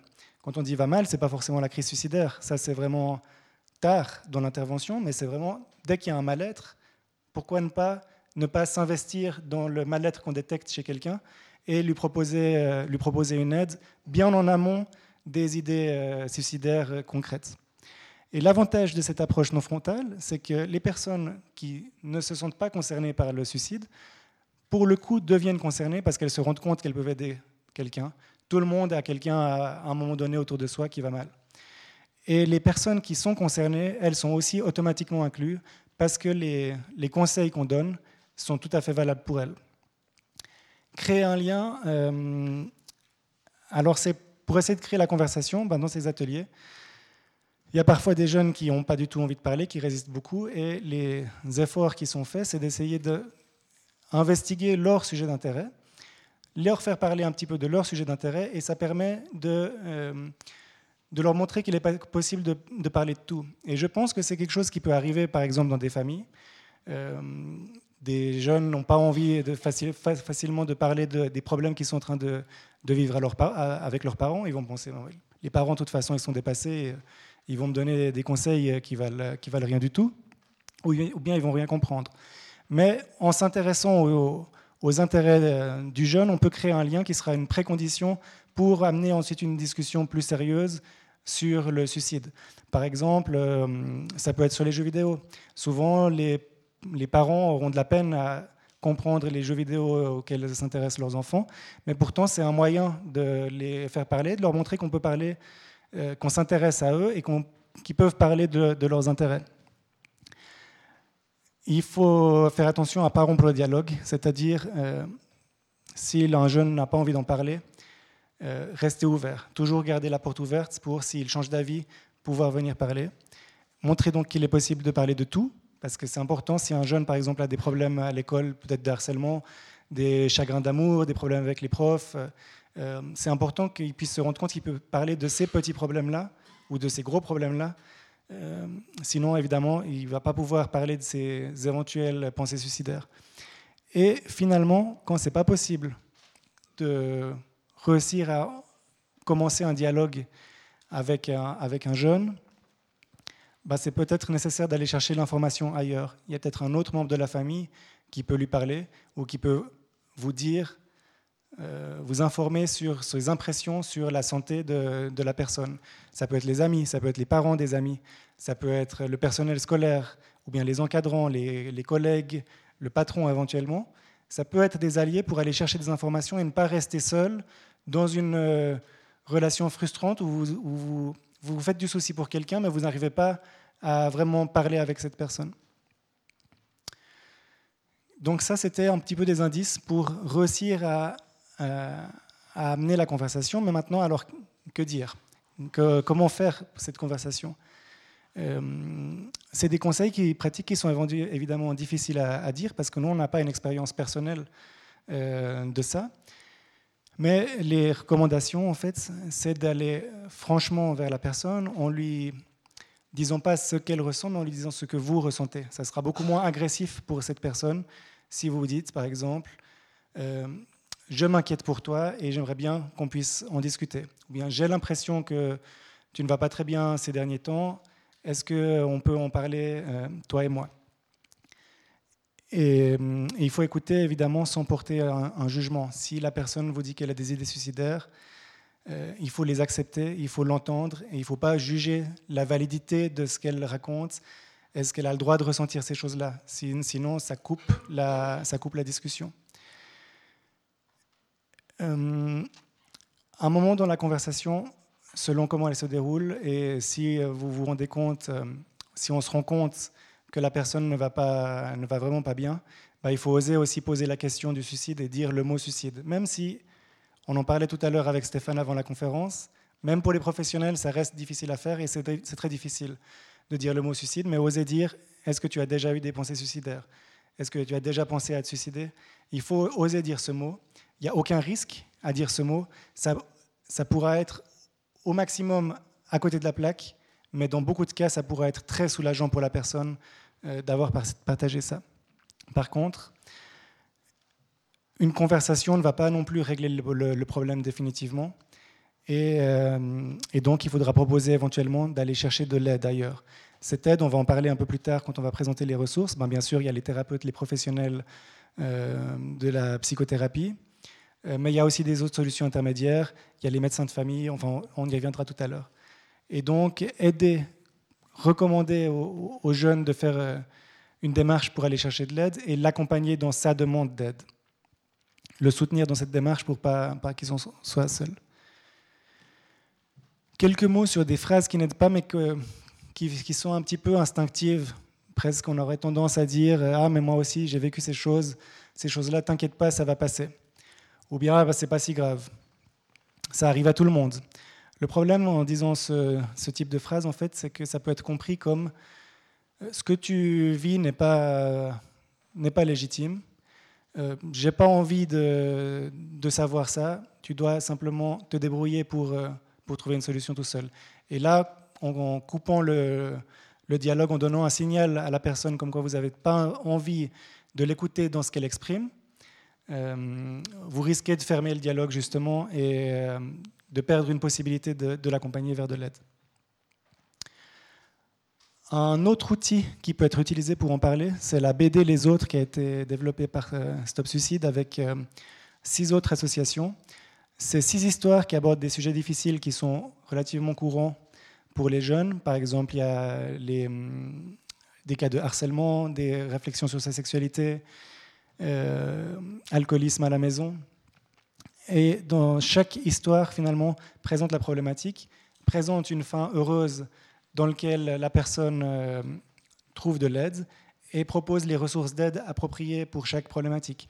Et ça, par exemple, ça peut être un outil qui peut être utilisé pour, euh, pour ouvrir la discussion, en fait, avec quelqu'un. On lui dit, voilà, j'ai lu cette BD, euh, je l'ai beaucoup aimée, lis-la aussi, puis on peut en discuter. Vous pouvez la commander online sur www.bd-lesautres.ch. J'en ai aussi amené euh, trois exemplaires si vous voulez les consulter ici. Mais vous pouvez les commander online et on vous les enverra par la poste. Et je vais repasser la parole à Stéphane pour euh, la prise en charge thérapeutique. Je vois l'heure qui file. Effectivement, donc on va essayer de garder vraiment un temps pour l'échange pour, et la discussion. Deux, trois mots sur la prise en charge. Euh, ce qu'on recommande en tout cas en préambule pour la population adolescente, c'est que toute conduite suicidaire doit mener à une évaluation par un professionnel du champ de la santé mentale. Donc ça c'est euh, euh, quelque chose qui est dit et répété dans le monde pédopsychiatrique. Donc on doit prendre au sérieux tout, tout passage à l'acte suicidaire, même s'il peut être assez fréquent dans cette population. Alors, ben, Raphaël, hein, tu l'as dit avant, finalement, c'est difficile d'entendre quelqu'un qui souffre d'une problématique suicidaire. Et ça, c'est vraiment un sujet de recherche aussi actuel, c'est comment faire pour qu'on puisse entendre. Alors là, j'ai mis, donc enfin, ça, répète un petit peu ce que tu as dit avant, Raphaël. Hein. Au fond, la personne en souffrance est prise dans des peurs, est prise dans de la culpabilité, de la peur du jugement. Et puis, les professionnels de la santé, et j'ai mis exprès les professionnels de la santé, on est aussi pris dans un certain nombre de choses qui font que c'est difficile de pouvoir aborder ça. Et moi, j'ai des médecins en formation qui parfois euh, n'utilisent pas le mot suicide pendant 40 minutes avec un patient, alors qu'on parle tout le temps de ça. Donc, ils, n'arrivent pas à mettre un mot sur, euh, enfin, à mettre le mot suicide et à dire et à demander à la, personne. Parce que finalement, c'est difficile pour nous d'écouter, c'est pas difficile pour les gens et pour, pour les gens qui, qui, qui, sont en souffrance et qui ont des idées suicidaires de pouvoir l'évoquer. Donc ça, c'est aussi une idée reçue quand on discute de ça, je veux dire, avec un individu, avec un patient, moi ça m'arrive assez souvent, les gens en parlent. Les gens se disent, mais finalement, s'il me pose la question, c'est que je peux lui parler, que je peux lui aborder un certain nombre de choses. Donc il y a beaucoup de formations qui sont données maintenant pour les professionnels du champ de la santé euh, sur le fait de comment on peut, accueillir finalement cette, euh, cette souffrance. D'abord l'écouter le lien, et là je rejoins sur ce qui a été dit. Euh, il faut prendre conscience aussi dès le début que si un, individu a des idées suicidaires, c'est que ça peut être une solution pour lui. C'est qu'il l'a envisagé comme tel. Si on refuse ça, ça veut dire qu'on refuse d'être en discussion et d'être en contact avec la personne suicidaire. Donc ça veut dire qu'on doit l'exprimer et on doit pouvoir être sur un même terrain, un même terrain d'entente. C'est ce que je viens de dire. Et puis, pour certains, la pensée suicidaire est protectrice, contre un passage à l'acte. Si vraiment je suis tellement mal, je pourrais me suicider. Ce sont des, ce sont des paroles que moi j'entends assez souvent par rapport à des patients qui finalement ne font rien mais se disent, au moins si je suis trop trop mal, j'ai encore cette possibilité-là de pouvoir me suicider donc là, établir un lien de confiance, c'est ce qui est primordial quand nous, on accueille des gens qui sont en souffrance euh, dans une crise suicidaire. On ne peut rien faire si on n'a pas confiance. Et je pense que ça, c'est un message aussi assez fort, assez important. C'est qu'on peut se livrer à quelqu'un que si on est en confiance avec lui, au fond. Hein. Parler ouvertement. Il n'y a rien de pire dans, dans la problématique suicidaire que de tourner autour du pot. C'est insupportable. Et les patients et les individus, si vous tournez autour du pot pendant 5 à 10 minutes, finalement, ils se disent, lui, il n'a pas l'air d'avoir très envie de, euh, que, je puisse évoquer ça, donc du coup, je me ferme comme une huître et j'en parle pas. aborder directement le sujet, pas tellement de périphrases. On peut parler directement du sujet du, euh, du suicide, même si c'est délicat, sans en faire des tonnes et sans enrober ça, en règle générale, de, de, beaucoup, de, de, beaucoup de notions. Hein. Mais vous savez quand vous avez plus envie de vivre et quand c'est difficile, etc., etc. Finalement, les gens ne s'y retrouvent pas. Favoriser l'expression émotionnelle et puis accepter les envies de mort qui sont coexistantes avec le, euh, désir de vivre. On est souvent dans une dynamique, et nous particulièrement aussi dans le domaine des soins, on dit mais il ne faut pas faire un geste euh, suicidaire. Vous ne devez pas euh, penser à ça. C'est comme dire à quelqu'un qui est triste ou qui a pas faim de lui dire mais ça sert à rien d'être triste, il faut manger, etc. Hein, c'est vraiment des messages qui sont très mal compris par les patients qui sont en crise. C'est le respect et le non et le non jugement, ça finalement euh, je l'ai dit, et puis être le témoin de la souffrance. Être le témoin de la souffrance, c'est de pouvoir dire je comprends, je peux comprendre ce qui se passe, je peux comprendre ce qui se passe pour vous. Je suis pas vous, enfin je suis pas à votre place, mais je peux m'imaginer et je peux comprendre. Et finalement, quand on ne sait pas quoi dire, on peut le dire je ne sais pas quoi dire. C'est pas grave de ne pas euh, euh, euh, savoir quoi dire, et c'est souvent mieux que de dire quelque chose qui pourra finalement être peut-être mal pris. Souvent, les thérapeutes sont dans des propositions très rapides et des solutions. Hein, on veut chercher une solution parce que quand on est face à un problème et qu'on propose une solution, c'est rassurant. Hein. Alors que, en règle générale, quand on prend le temps de pouvoir réfléchir et de pouvoir aborder ça de, euh, manière calme, c'est un, peu plus, réaliste. Et puis transmettre euh, l'espoir. Il y a beaucoup d'études scientifiques qui ont montré que si on transmet l'espoir, si on transmet le fait que ça peut être une crise, et que les gens sont mal, mais ils vont aller mieux, qu'on va trouver une solution, c'est un facteur protecteur d'un passage à l'acte euh, suicidaire. Alors, ça, ça se voit pas très bien. Comment est-ce qu'on... J'ai voulu vous, vous, montrer au fond comment est-ce qu'on prend en charge les patients avec des idées suicidaires ou qui ont fait une tentative de suicide? Là, c'est juste une photo de notre centre d'urgence ici à Neuchâtel, mais ça peut être un centre d'urgence n'importe où dans le monde. Euh, ce qui est important, c'est que pour l'adolescence, pour un adolescent qui fait un geste suicidaire, il doit être vu par un professionnel du champ de la santé mentale, du champ de la santé mentale. Donc qui a fait un geste suicidaire, hein, pas forcément qui a eu une idée suicidaire. On sait que quelques heures dans un lieu de soins psychiatriques euh, euh, permet une réduction de la mortalité après un geste suicidaire. Ça veut dire que si vous faites un geste suicidaire et que vous dormez une nuit à l'hôpital, vous avez moins de chances d'en mourir le reste de votre vie. Ça, c'est bien documenté aussi. Une évaluation par un professionnel du champ de la santé mentale après une, tentative réduit aussi la mortalité, donc raison de plus pour qu'il soit vu. Et puis ensuite, on a différentes possibilités par rapport à la prise en soin. Soit ça peut être un suivi ambulatoire de crise, c'est-à-dire qu'un patient qui est vu régulièrement, ça peut être une fois par jour, ça peut être deux fois par jour, ça peut être avec sa famille, etc., dans un lieu de soins tel qu'un centre d'urgence psychiatrique. Soit on peut euh, l'hospitaliser en milieu psychiatrique, ça on va pouvoir y revenir aussi, ou un suivi ambulatoire. Et puis, ce qui est noté ici, on le sait relativement bien, c'est que quand des patients font une tentative de suicide grave, c'est-à-dire avec des moyens violents, euh, où ils font tout aussi pour ne pas être retrouvés après une tentative, on sait que si on ne les hospitalise pas, ils sont beaucoup plus à risque de faire une récidive. Et ça, ça vient aussi d'études qui ont montré que la disparition des lits hospitaliers dans, certains États des États-Unis a vu le taux de suicide augmenter en flèche. Les modalités de prise en charge, au fond, c'est ce que je vous ai dit un petit peu avant. Soit on hospitalise, soit on fait un suivi ambulatoire, qui peut être euh, soit soutenu ou pas, et un suivi intensif aux urgences ou dans des centres de crise. Il y a aussi certains cantons qui ont des centres de crise qui sont bien organisés et qui arrivent à pouvoir donner ce type d'aide. Une des questions qu'on a assez régulièrement, c'est quand est-ce qu'on doit hospitaliser un patient qui a fait une tentative de suicide? Et puis là, je vous mets deux, trois, deux, trois notions. La tentative de suicide sévère dont j'ai parlé avant, l'absence de, collaboration. Si un, si un individu qui a fait une tentative de suicide ne veut pas être aidé, veut repartir très rapidement, euh, il nous inquiétera et aussi la manière dont il est arrivé aux urgences, c'est-à-dire qu'un individu qui a téléphoné au 144, qui a fait appel à l'aide, c'est un facteur qui est plutôt rassurant que quelqu'un qui l'a dit à personne au moment où il fait son geste.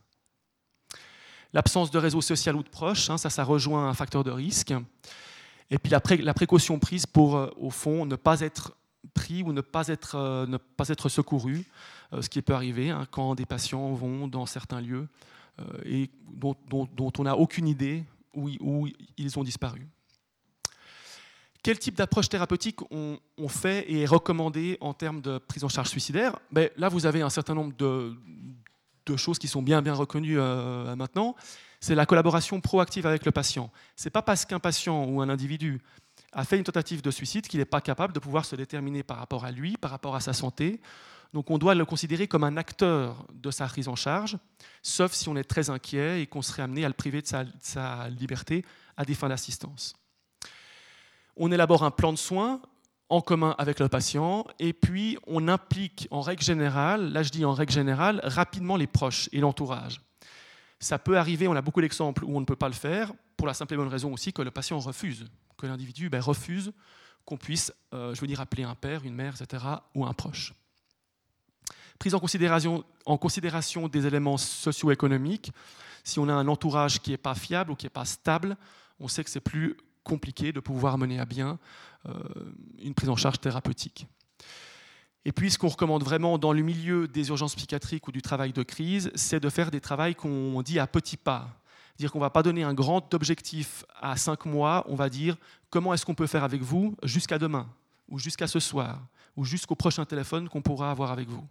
Donc c'est une approche vraiment petit à petit et précautionneuse par rapport à ça. Maintenant, on voulait vous mentionner euh, quelques ressources d'aide? Là, on peut, on peut le faire ensemble, je pense. Mais euh, donc, au fond, un des messages clés hein, est, de, ne pas rester seul, avec des ressources qui, là, sont des, sont des, ressources, au fond, euh, plus du côté médical, hein, les médecins de famille, les médecins de premier cours, les psychologues. Ça peut être des infirmiers scolaires, des psychologues scolaires, des médiateurs, un certain nombre d'acteurs. Si on le mentionne aussi, c'est qu'on sait que pour la population adolescente en particulier, c'est plus compliqué de se confier, comme tu l'as très bien dit avant, à un membre de la famille, à ses parents en, particulier. Donc c'est pour ça qu'encourager de se confier à, quelqu'un d'autre, à un autre adulte, au fond, un autre professionnel, peut vraiment aider. Quelques ressources d'aide, peut-être que je te laisse commenter. Mhm. Alors ça, c'est le site euh, ciao.ch, c'est plutôt directement pour les pour les jeunes, où il y a la possibilité d'aller poster des questions sur des, sur des forums auxquels d'autres jeunes peuvent répondre, mais il y a aussi des experts qui peuvent répondre à n'importe quelle question, à peu près, sous 48 heures. Donc c'est un très bon moyen de pouvoir poser des questions en toute discrétion sur un, sur un sujet qui, qui vous préoccuperait. Euh, il y a aussi le 147, qui est une, une ligne d'écoute de Pro Juventute et de conseils qui est disponible 24 heures sur 24, qui est gratuite dont euh, si vous téléphonez à Pro Juventute, ça ne s'affichera pas sur la facture du téléphone, donc euh, c'est tout à fait discret. Et là aussi, c'est possible de poser des questions ou bien simplement de parler de, de mal-être et de le partager avec quelqu'un. Euh, on a beaucoup donné le conseil du coup d'aller parler avec des gens, de les accompagner vers de l'aide, mais c'est vrai que j'aurais, j'ai un peu oublié d'insister à mon avis à quel point c'est utile si vous vous inquiétez pour quelqu'un, de ne pas rester seul et de partager l'inquiétude avec quelqu'un d'autre, ne serait-ce que pour être validé dans, votre instinct. Parce que souvent, on va voir qu'on se fait du souci pour quelqu'un. Maintenant, aller s'immiscer dans la vie privée de la personne et ne pas satisfaire de réponses oui, oui, ça va, euh, c'est assez difficile. Et en parler, par exemple en téléphonant au 147 pour décrire en tout anonymat ce que vous avez vu chez quelqu'un et ce qui vous a inquiété, ça pourra vous valider, ça pourra vous donner euh, des pistes pour, euh, répéter finalement les conseils que, j'ai donnés ce soir, que vous n'avez pas besoin de, garder en tête. Sachez que vous pouvez téléphoner au 147 et euh, que des conseils peuvent être donnés à nouveau. Là, on fait mention aussi du site santépsy.ch, qui est un nouveau site qui a été mis sur pied par les cantons latins. Euh, qui est un site qui, va, euh, qui, donc a été lancé cette année et qui va aussi, euh, dont une campagne de prévention du suicide sur le plan national qui va être lancée dans, dans les mois à venir. C'est un site où il y a aussi beaucoup de renseignements, d'adresses, d'aides, etc., des témoignages. Ça vaut la peine de pouvoir aller jeter un œil.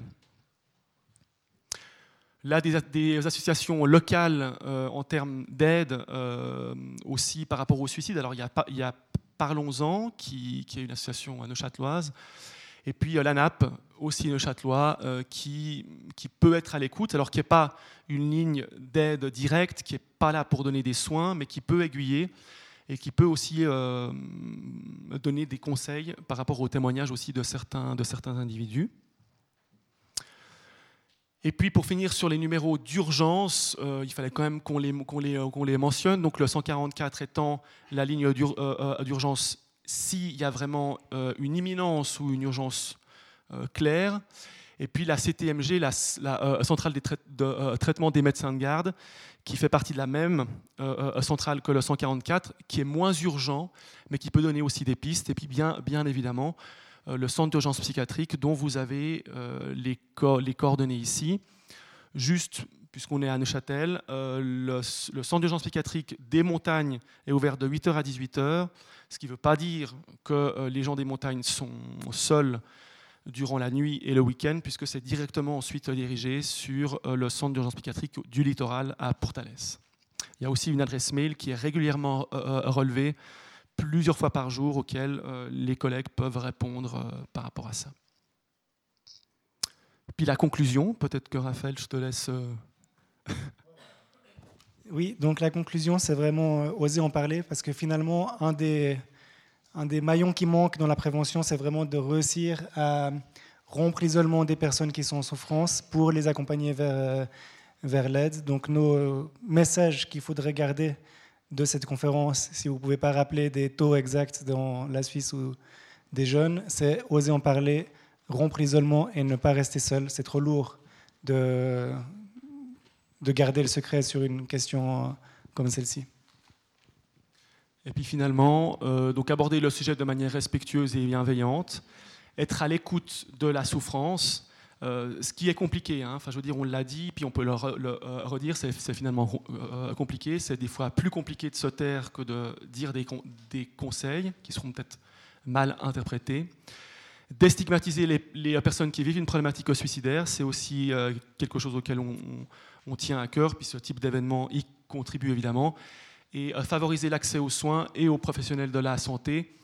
Euh, euh, domaine dans lequel le canton de Neuchâtel a fait énormément d'efforts. Et là, je dois saluer aussi la santé publique qui met sur pied vraiment un, programme de promotion de la santé de manière générale et de prévention du suicide depuis plusieurs années euh, déjà. Et d'ailleurs, c'est vrai que les ateliers de STOP sont très soutenus par le, le, département de la santé publique par le biais de son plan cantonal pour la santé psychique.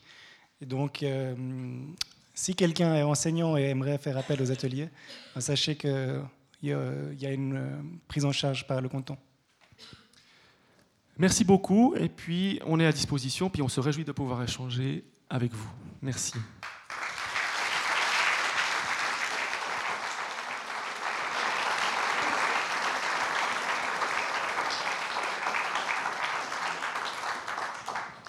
Effectivement, on a une demi-heure devant nous. Euh, demandez juste le micro pour poser votre question ou euh, amener euh, quelques remarques si vous, si vous le souhaitez.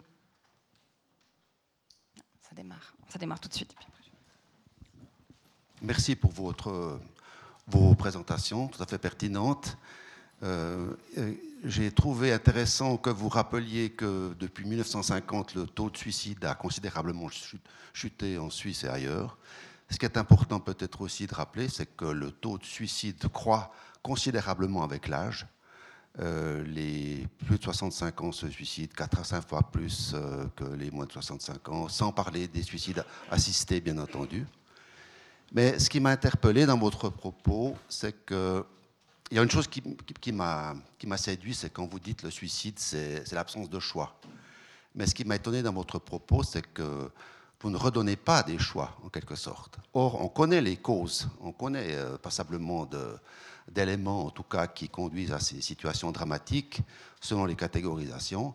Il y a toute une série d'articles qui ont paru ces derniers temps, peut-être était-ce dû à, la journée du suicide que vous avez mentionnée, euh, des, analyses qui ont été faites auprès des, soldats de l'armée américaine ou, ou française. C'était la, longueur des, engagements, la, répétition des, missions, etc.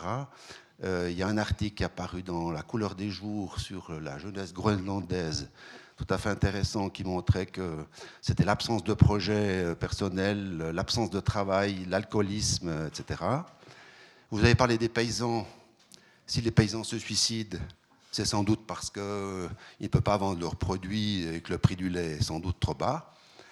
Donc, euh, j'aimerais savoir quelle stratégie vous mettez en place pour euh, lier en quelque sorte euh, les, pratiques que vous, utilisez pour résoudre les problèmes ponctuels, mais pour essayer d'élargir cela avec les causes, avec celles qui se trouvent en amont.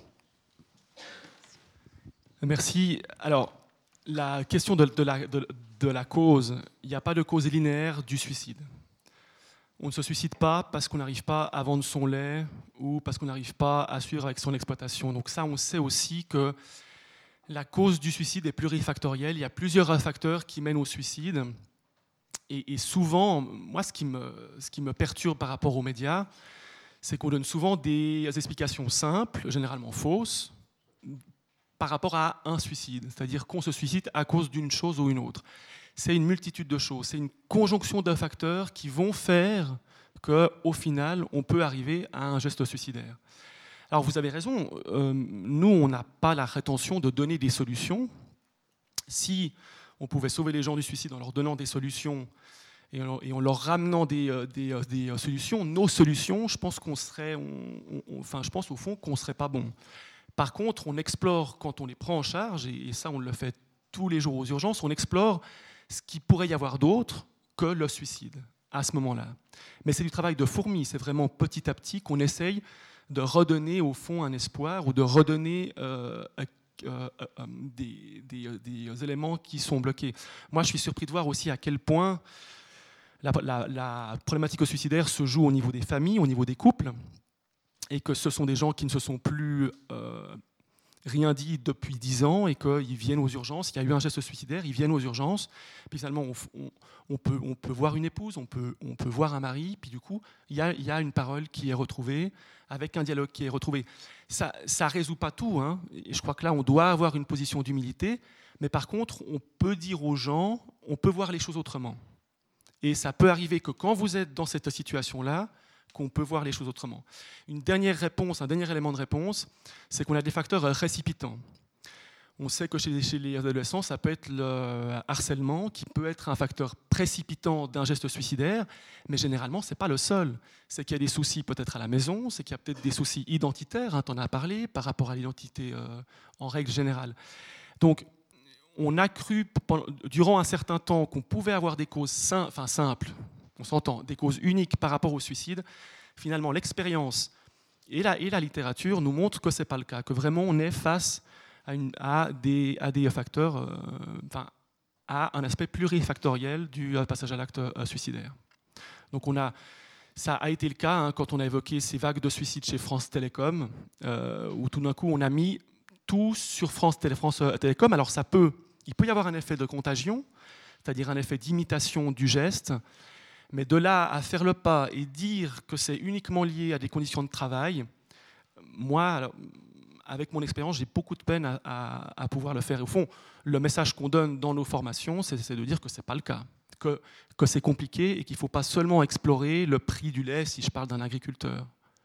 Et puis, quand on a fait ces campagnes de prévention auprès des agriculteurs, on a été très étonné de voir que ce n'était pas euh, seulement le lait, c'était la Enfin, il y avait beaucoup d'autres facteurs euh, par rapport au voisinage, par rapport à la taille des entreprises, mais aussi par rapport à des loyautés au sein des familles. Enfin, beaucoup de choses qui faisaient qu'au final, il y avait peut-être un geste suicidaire, mais rarement unique. C'est la réponse que je pourrais, que je pourrais donner. Une autre question, remarque ici. Bonsoir. Euh, moi, j'ai une question en tant que parent d'un enfant qui a eu euh, des pensées suicidaires et euh, fait une tentative. Euh, en tant que parent, dans le canton de Neuchâtel, on a eu beaucoup de mal à en fait trouver de l'aide parce que l'enfant en question disait à peu près tous les jours qu'il souhaitait mourir. Et quand on allait vers les professionnels, il nous a fallu beaucoup de temps pour trouver des professionnels qui soient vraiment à l'écoute, parce que la réponse qui était faite et qui nous était suggérée, c'était en gros de dire à l'enfant arrête ton cinéma. Un enfant de 13 ans qui répète tous les jours son souhait d'en finir. Et il y a cette idée du, euh, du chantage au suicide qui, est un, vrai problème et qui, fait qu'en en fait, il faut insister, insister, insister jusqu'à qu'il y ait cette entente.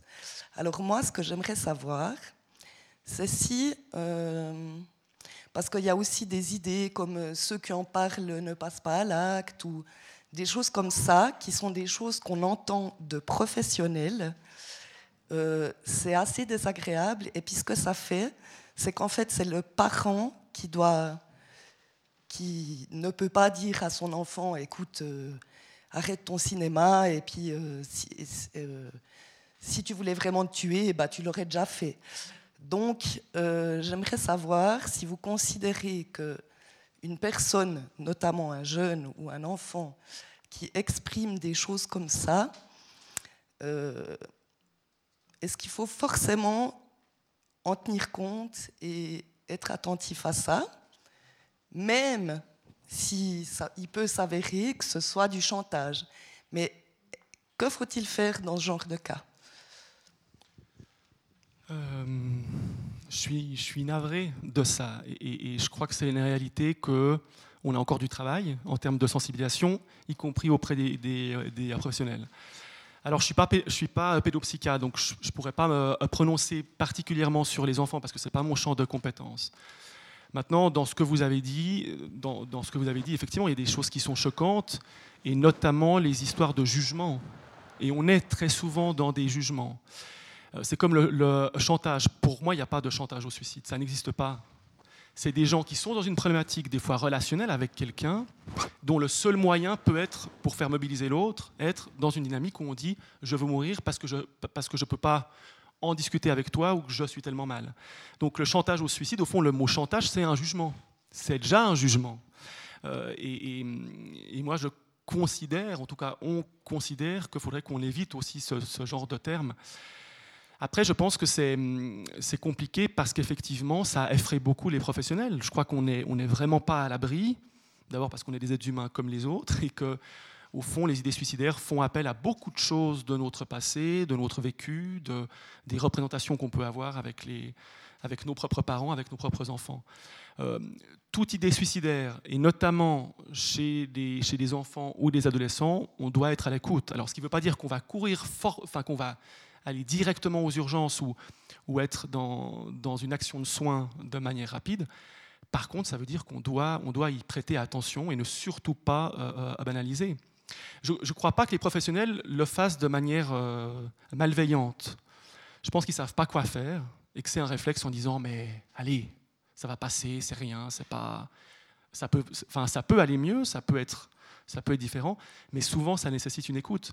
Moi, je suis frappé de voir à quel point, alors nous, on accueille les jeunes à partir de 16 ans, pas, pas plus bas, puisqu'on n'est pas un centre d'urgence euh, euh, euh, pédopsychiatrique, à quel point quand les gens viennent et s'expriment et ont pu dire ce qu'ils n'ont jamais pu dire depuis 5 ans, à quel point en une demi-heure, ça descend déjà un petit peu, ils se, se sentent mieux, ils se sentent écoutés. C'est impressionnant, mais, ça veut dire aussi qu'on doit faire un effort pour apprendre aux professionnels à prendre en charge. Donc on pense souvent que les professionnels sont armés face à la question suicidaire. Force est de constater que non. Et tout un pan de formation qu'on donne, on cible vraiment sur les médecins, sur les infirmiers, sur les psychologues, euh, sur des gens qui sont dans la relation d'aide, au fond. Mais votre témoignage est, triste hein, par rapport à ça, et je pense que ça doit passer aussi par une prise de conscience euh, lors sur le plan des politiques de santé. Mais dans le monde euh, euh, pédopsychiatrique aussi qu'on doit prendre ça au sérieux et on doit pouvoir le dire. Et ce n'est pas parce qu'un adolescent le répète et qu'on pense que c'est, que c'est du chantage qu'on peut le banaliser ou le mettre, euh, ou le mettre à l'écart. On a une autre question, remarque ici Oui, bonsoir. Il y a une vingtaine d'années, j'ai eu l'occasion de parler longuement avec le docteur Zuberbuller, qui était médecin psychiatre-chef à l'hôpital de Beaumont à Bienne. Il regrettait amèrement qu'il n'y ait pas, après l'hospitalisation des tentatives, qu'il n'y ait pas une sorte de lieu SAS qui permette aux gens de rentrer dans la vie normale, mais à petits pas, tranquillement et avec un encadrement, disons, encore à définir. il me semble, qu'en vous écoutant tout à l'heure, vous dites trois suicides avérés en 24 heures en Suisse, 20 fois plus de tentatives, donc on est à une tentative tous les 20 minutes, hein, si on fait un peu d'arithmétique. Et alors, qu'est-ce qu'on fait avec ces gens une fois qu'ils passé, sont passés, pardon, un peu rapidement par un lieu d'urgence, peut-être un peu plus longuement par un lieu de crise, mais ça ne dure jamais plus de trois semaines, un mois en général. Qu'est-ce qui se passe? Est-ce qu'on a mis en place de nouveaux lieux? Encore une fois, je base ma question sur une information qui est vieille de 20 ans.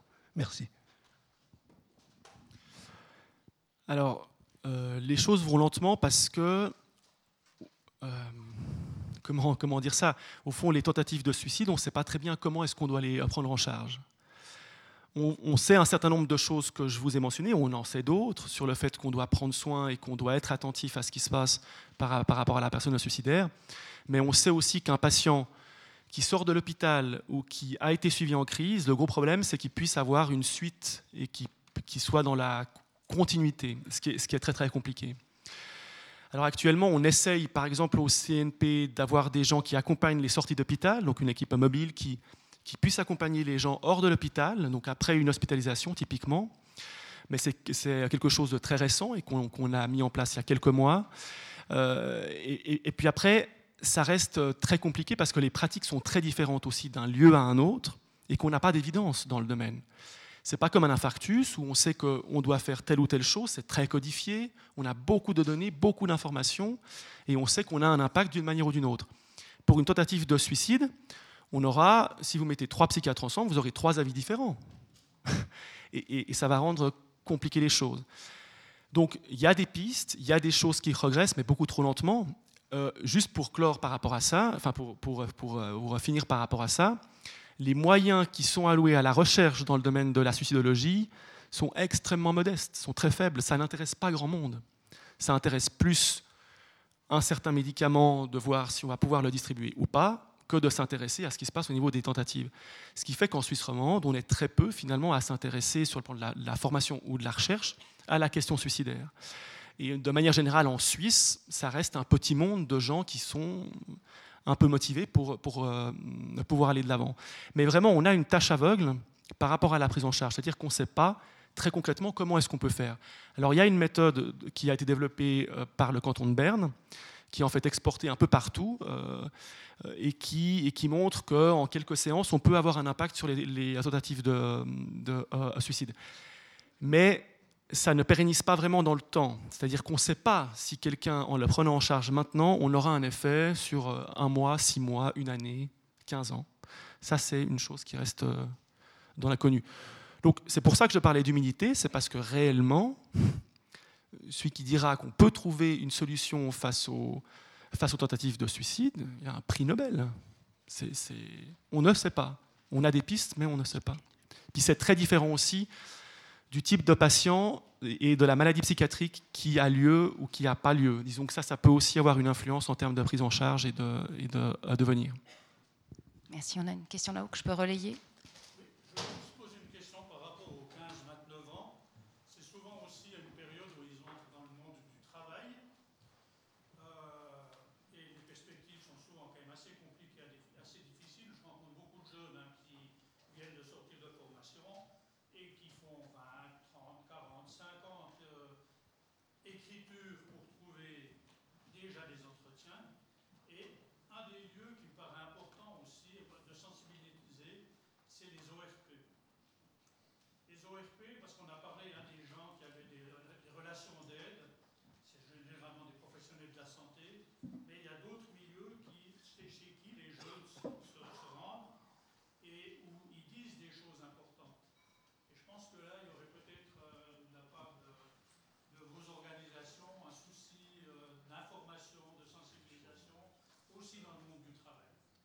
C'est vrai que l'entrée dans le monde du travail avec sa dureté euh, est un moment de, peut être un moment de fragilité. Hein. C'est le, homard qui perd sa, carapace, hein, pour reprendre une expression de, Françoise Dolto. Et c'est vrai que, est-ce que les lieux, est-ce que vous êtes en contact avec les ORP Parce que ça peut être alors, euh, ça peut être quand on, cherche du travail, mais ça peut être, et je repense à une conférence qu'on avait organisée avec, euh, avec l'association que vous avez mentionnée tout à l'heure. sur la prévention du suicide, Parlons-en, merci, où on avait parlé beaucoup alors des, gens qui se faisaient licencier de manière très abrupte et que c'était aussi des populations très fragilisées. Mais voilà, c'était juste pour bien relayer avec le micro hein, la question de monsieur. Alors en tout cas, enfin, ce type de, projet, ça sera plutôt porté par, euh, par Stop Suicide. On n'est pas en contact avec l'ORP. Euh, c'est une bonne idée. Maintenant, nos moyens actuels ne le permettraient pas vraiment. Et en général, la difficulté, nous, qu'on a, c'est d'être accepté dans les lieux, qu'ils acceptent qu'on vienne parler du sujet, parce que le témoignage tout à l'heure des professionnels qui ne veulent pas euh, vraiment, ou, le tien en fait, hein, de ne pas vouloir en parler, c'est vraiment un gros problème qu'on a. C'est qu'on propose des services, on propose de venir en parler, on propose des formations, mais c'est très difficile à faire parce qu'il y a toujours une peur, euh, une peur de le faire, ou bien l'impression qu'on n'est pas concerné. Par exemple, j'imagine déjà euh, une, réponse d'un ORP Ah non, mais euh, nous, vous savez, on n'est pas le bon, le bon endroit pour faire ça, c'est pas à nous qu'il faut le faire. Et pourtant, certainement, la problématique de la recherche d'emploi, elle est forte et on peut détecter de la souffrance euh, à l'ORP. On a une autre question ici. On n'a pas simplement entendu parler récemment d'une série télévisée qui mettait en scène, euh, que j'ai pas vue, mais qui mettait en scène un personnage adolescent qui, si j'ai bien compris, se suicide et envoie des lettres et tout ça. Euh, c'est quoi? Il y a eu toutes sortes de, comment dire d'avis par rapport à cette série en disant que d'un côté ça ouvrait le dialogue, de l'autre ça pouvait provoquer des choses. Vous pensez quoi par rapport à ça? Alors, c'est un petit peu ambivalent, effectivement. C'est la même, avec cette série, on a euh, le même questionnement qu'avec euh, les, articles sur le suicide dans les médias.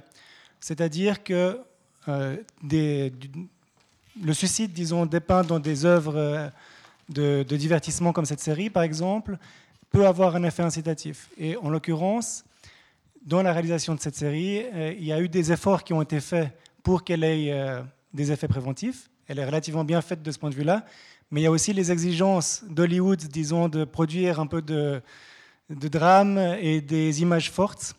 Et par conséquent, il y a aussi des éléments dans cette série qui, d'un point de vue purement prévention, n'auraient pas dû être inclus. Après, du point de vue de Stop Suicide, euh, sur cette série, on l'a, regardée pour savoir de quoi y retourner parce qu'effectivement, elle est populaire. Et hum, du coup, c'est pas possible d'ignorer qu'elle existe et de la mettre de côté. Nous, on pense que c'est quand même un bon moyen de parler du sujet, de discuter, mais vraiment, il y a des problèmes, euh, il y a quelques problèmes dans cette série. Je ne sais pas si Stéphane Saillant, vous souhaitez rajouter quelque chose? Je suis en haut, je suis en haut, je suis en haut. Pardon. Non. On, va profiter de rester en haut avec deux questions. Une première ici. Bonsoir et merci beaucoup. Euh, un peu sur la même euh, idée d'ambivalence, en fait, je me demandais d'une part quelle est la proportion ou bien le, nombre de personnes, notamment chez les jeunes, qui se tournent euh, justement pour rompre cet isolement, qui se tournent vers une solution anonyme via Internet notamment, et donc qui vont chercher à rentrer en contact avec d'autres personnes qui peuvent rencontrer aussi des pensées suicidaires. Donc est-ce que c'est quelque chose qui est fréquent? Et puis quand ça arrive, est-ce que c'est plutôt quelque chose de positif justement avec euh, cette rupture de l'isolement et puis trouver peut-être des gens qui comprennent et qui partagent ce qu'on vit, ou si c'est plutôt quelque chose d'alarmant avec euh, un système qui peut euh, être une mécanique d'entraînement vers, un passage à l'acte ou un renforcement des problèmes? Euh, C'est une très bonne question. Je ne sais pas exactement la proportion de personnes qui se tournent vers ces, services d'aide. Euh, Pro donc, qui, s'occupe du numéro d'aide 147 et du site internet, a, a, fait une campagne d'affichage en juin ils ont pu remarquer une très forte augmentation de, des appels d'aide, des SMS et des emails, une grosse augmentation notamment des proches qui téléphonaient justement pour savoir euh, euh, comment analyser une situation. Hum, après, quel est l'effet à long terme sur ces personnes? Ben, À ma connaissance, on ne sait pas. Effectivement, il n'y a pas de recherche là-dessus. mais de ce qu'on sait du suicide, ça peut pas être tellement mauvais. Il n'y a pas en fait de risque réel euh, d'être, euh, euh, de développer des idées suicidaires supplémentaires par ce biais-là.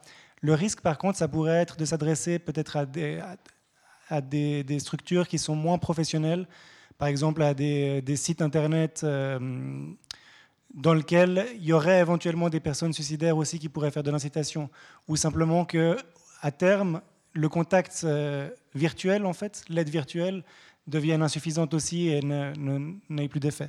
Mais ça, c'est des hypothèses parce qu'à ma connaissance, on n'a pas de, données, disons, scientifiques là-dessus. Non, on n'a pas, pas de données.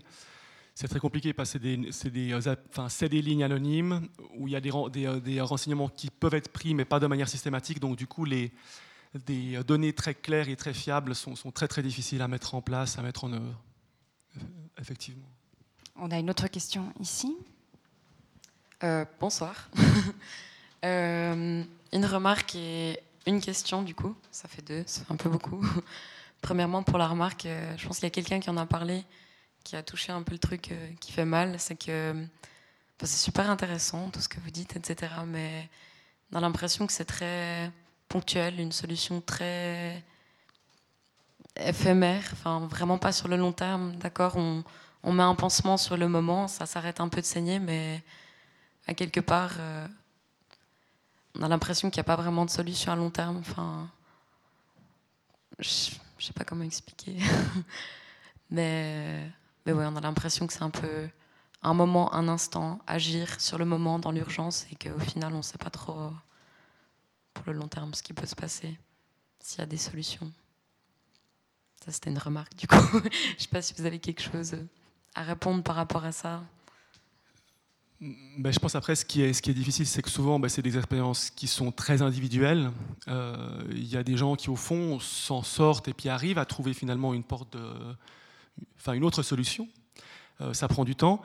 Ce qu'il faut dire aussi, c'est que c'est euh, compliqué à motiver les gens à se prendre en charge plus que dans l'urgence. Ça, c'est quelque chose qui est difficile.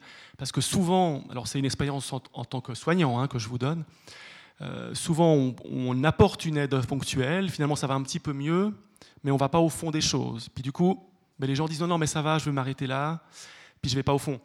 Donc c'est vrai que ça, c'est une donnée, en tout cas, qui, montre que c'est difficile d'avoir un suivi à long terme et qu'on puisse aborder un certain nombre de solutions. Et puis l'autre, je peux que être d'accord avec vous, c'est-à-dire c'est difficile parce qu'on n'a pas de solution pour l'autre. Enfin, on, peut, ma solution ne sera pas votre solution on, doit impérativement trouver un terrain d'entente et essayer de pouvoir explorer des, Après, il y a des, euh, témoignages extrêmement différents hein, qui, font qu'il y en a des qui se sont sentis aidés, d'autres pas. Euh, c'est les limites très clairement de nos, de nos champs d'activité, euh, je suis vraiment désolée, je ne veux pas monopoliser, mais du coup, votre réponse soulève une autre question. Donc, ça fera encore deux questions. Est-ce qu'il y a des chiffres? Est-ce qu'on sait en fait quelle proportion euh, Enfin, j'ai des personnes qui ont, fait une tentative.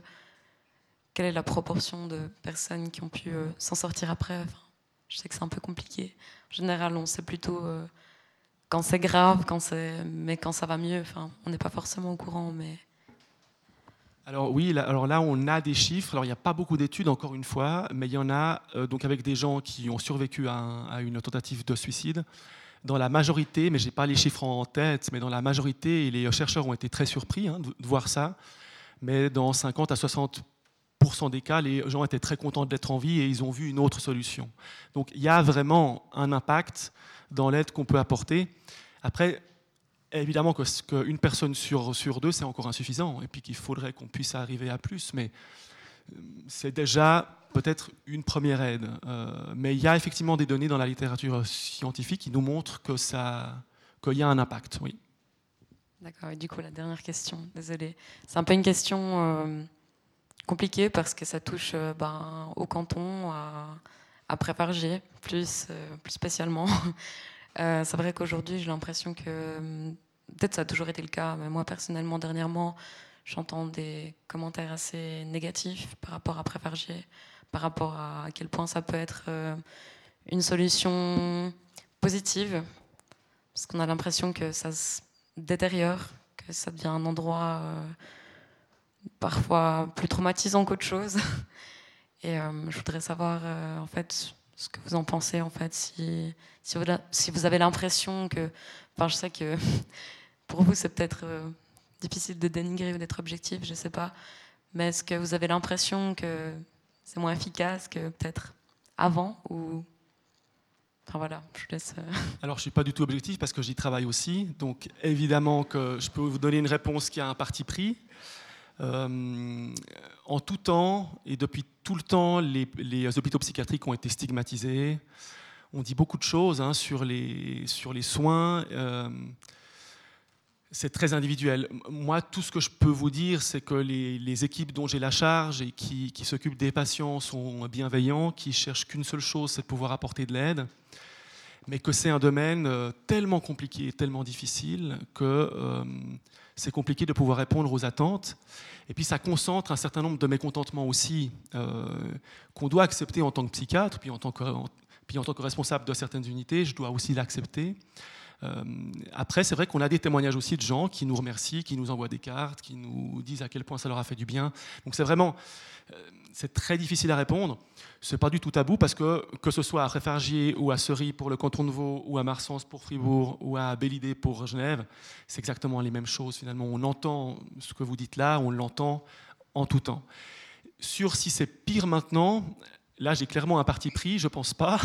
Je pense qu'on s'améliore et je pense qu'on essaye que la psychiatrie sorte de ses murs et qu'on on arrive à, pouvoir apporter une, autre image à la population de la santé mentale, de la psychiatrie, que les psychiatres sont des gens, a priori, à peu près normaux, enfin, qui ne sont pas, euh, pas des bêtes sauvages. De montrer qu'au fond, la chose psychique euh, a, a, sa place dans la communauté. Mais là, c'est à la psychiatrie de sortir de ses murs. Et, où je vous rejoins, c'est que durant des années, pas seulement à Neuchâtel, mais je pense sur un, sur un plan international et national, la psychiatrie est restée entre ces quatre murs. Et les gens n'arrivaient pas à, sortir de ces murs et puis aller vers l'autre, aller vers, vers la communauté, parce que c'est une prise de risque finalement, parce que c'est pas, on est, on est hors de notre zone de confort finalement peut-être que quand on est. Mais de, de dire que c'est pire, alors moi je dirais pas, mais encore une fois, je suis pas très objectif, il faudrait demander peut-être à, voilà, à, des, à des gens qui, sont neutres et qui, peuvent avoir un œil. Euh, je rappelle que dans le canton, il y a une commission de surveillance des activités qu'on rencontre régulièrement, hein, dont fait partie le médecin cantonal, où on, où on, explique les choses et où les, où les choses sont vérifiées, c'est-à-dire est-ce qu'on apporte euh, les soins les plus optimaux, etc. On a des progrès à faire, absolument, je pense, de manière très claire, et je suis le premier à le dire, mais je pense que globalement, on va plutôt vers le mieux, avec aussi des moyens, ça c'est le dernier petite chose, qui sont en permanence en train d'être diminuées. On a un financement de l'État qui aussi est problématique parce que le budget de l'État est difficile et que du coup ça rentre en ligne de compte. Et ça, c'est une réalité nouvelle que, mes patrons à l'époque, euh, quand j'étais jeune assistant, avaient, peut-être moins conscience. Donc il y avait aussi un impact qui est un impact réel et que la population a aussi le droit de savoir. Alors pas dans les détails, mais donc on essaye plutôt, puis je finirai parce que c'est aussi un peu long, euh, par dire qu'on essaye de garantir des soins de, euh, qualité, puis d'être en permanence dans une recherche d'amélioration continue, ce qui n'est pas toujours évident, mais ce qu'on cherche à attendre. Merci. On va prendre deux dernières questions. Merci. Moi, je suis très contente de vous entendre peut-être juste de, de, pas de témoigner, mais juste de dire que j'avais envie de venir avec une maman qui a perdu sa fille il y a trois ans. Sa fille avait 15 ans, elle s'est pendue. Et en fait, elle a été accueillie dans les services neuchâtelois.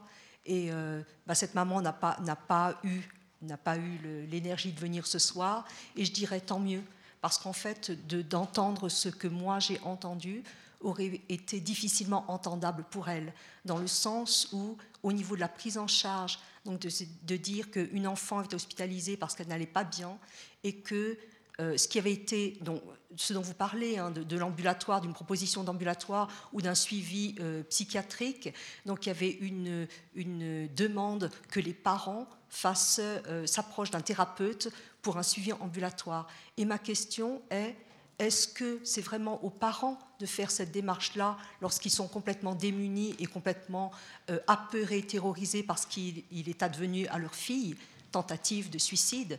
Cette fille est sortie de l'hôpital et deux jours après, elle se pendait. Donc ça, je veux dire que c'est voilà, c'est pas du tout accusateur ce que je dis. J'entends tous les progrès que vous faites, mais trois ans se sont bientôt écoulés. Et là, vous, vous disiez tout à l'heure, depuis quelques mois, on a mis un protocole en place. Il y a des choses qui se font. Donc je me dis, c'est lent, c'est lent. J'entends hein, la réalité économique, etc. Mais c'est lent pour des parents, c'est lent pour, euh, pour l'entourage, c'est lent pour la famille. Et puis moi maintenant, de se dire que, vous disiez, il est important aussi que ces gens puissent parler et de se dire qu'à petite échelle, nous, l'entourage, bah, essayons d'être l'oreille bienveillante, mais on se sent aussi très démunis. Et puis je voudrais juste aussi en finir sur, à la fois, on peut être très, très au fait du sujet et puis être aussi complètement démunis. Et, pour témoignage, je, voudrais saluer la mémoire d'Olivier Guignat, euh, qui s'est suicidé alors qu'il prenait, il prenait la, la, prévention du suicide.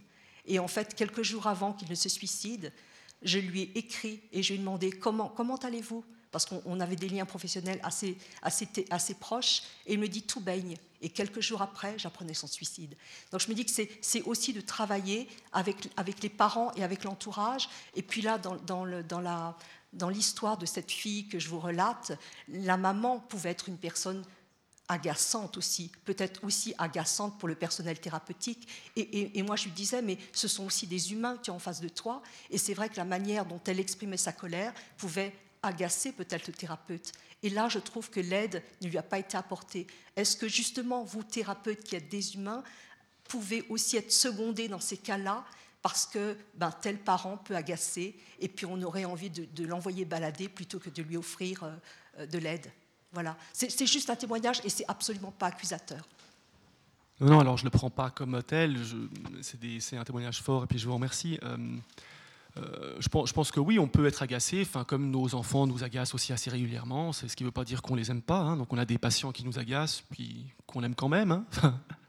je crois qu'on est, humain, mais je veux dire, au-delà de ça, euh, l'agacement, je pense que euh, nous, en tant que professionnels du champ de la santé mentale, euh, on se doit d'une part de se former par rapport, par rapport à la question suicidaire. Donc ça, c'est un énorme effort qu'on essaye de faire, qui est compliqué aussi parce que de nouveau, il y a des résistances jusque dans les institutions psychiatriques. ça, ça peut être des détails, hein, mais ça peut être des attributions de bourse, ça peut être des, attributions qui sont faites à des projets et pas à d'autres. Enfin bref, ça, peut, aller assez loin. Euh, je pense qu'on est dans, un progrès continu. Vous avez dit que c'était lent. Oui, c'est lent. Je pense que c'est lent. Euh, le temps psychique est lent et les organisations et les, institutions sont lentes. Et puis quand on essaye de donner des coups d'accélérateur, des fois ça marche, des fois ça marche pas.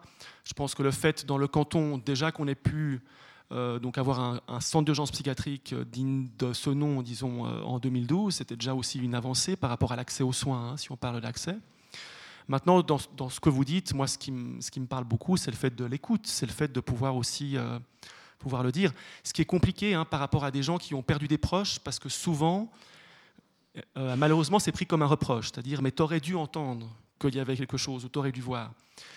Euh, ce qu'on essaye évidemment à tout prix de ne pas dire, de ne pas culpabiliser. Maintenant, je pense qu'il y a quand même des pistes pour, comme je vous ai dit, hein, par rapport aux signaux de communication, qui sont des choses où ce sont comme des, lianes qui sont tendues. Et puis il faut les prendre, il, faut, il, faut, il faut dire. Mais il y a des choses très, très simples. Au fond, quand euh, on demande à quelqu'un comment ça va et qu'il répond ça va pas, on peut peut-être aller un peu plus loin en disant mais qu'est-ce qui va pas au fond? Et c'est pas rare qu'on ait des gens qui viennent aux urgences par ce biais-là, avec des, amis, avec des compagnons. Mais euh, je suis d'accord avec vous que c'est lent, et que j'espère que les choses qu'on peut mettre en place euh, puissent se mettre en place au plus vite. Mais il y a une réalité qui est aussi nationale, ça veut dire qu'en Suisse, on est un pays qui n'a pas de campagne de prévention, enfin une politique de prévention nationale sur le plan du suicide. Ça avance, on a des, on a des résultats, mais euh, on a beaucoup de mal à se mettre d'accord entre canton et, et, confédération par rapport à ça. Et un des nerfs de la, de la guerre est le financement. Il y a une seule personne à l'Office fédéral de la santé publique qui s'occupe de la prévention du suicide. Une seule ça montre. pardon.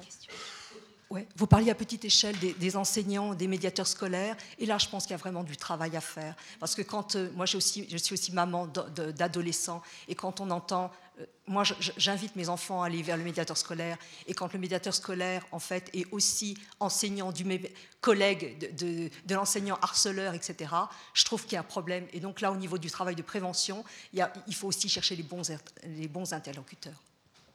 Alors, par rapport à ça, donc il y a une formation qui s'appelle Faire face au risque suicidaire, qui est proposé à toutes les personnes qui sont dans la relation d'aide, que ce soit des médiateurs ou autres, qui se fait maintenant dans le canton depuis trois ans, euh, qui est une formation qui est coordonnée par l'Université de Lausanne et le groupement de prévention du suicide, et qui se déroule 8 à, enfin, 7 à 8 fois par an dans le canton. Donc, euh, y a, en tout cas, on a une formation maintenant pour, pour, euh, pour plus aborder, au fond, à savoir comment est-ce qu'on parle du, du, du suicide et comment est-ce qu'on aborde ça auprès, là, il peut y avoir des, des, des, enseignants, il peut y avoir des éducateurs, des médiateurs, des policiers, etc.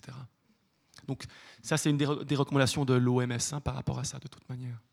Une dernière question, puis on s'arrêtera.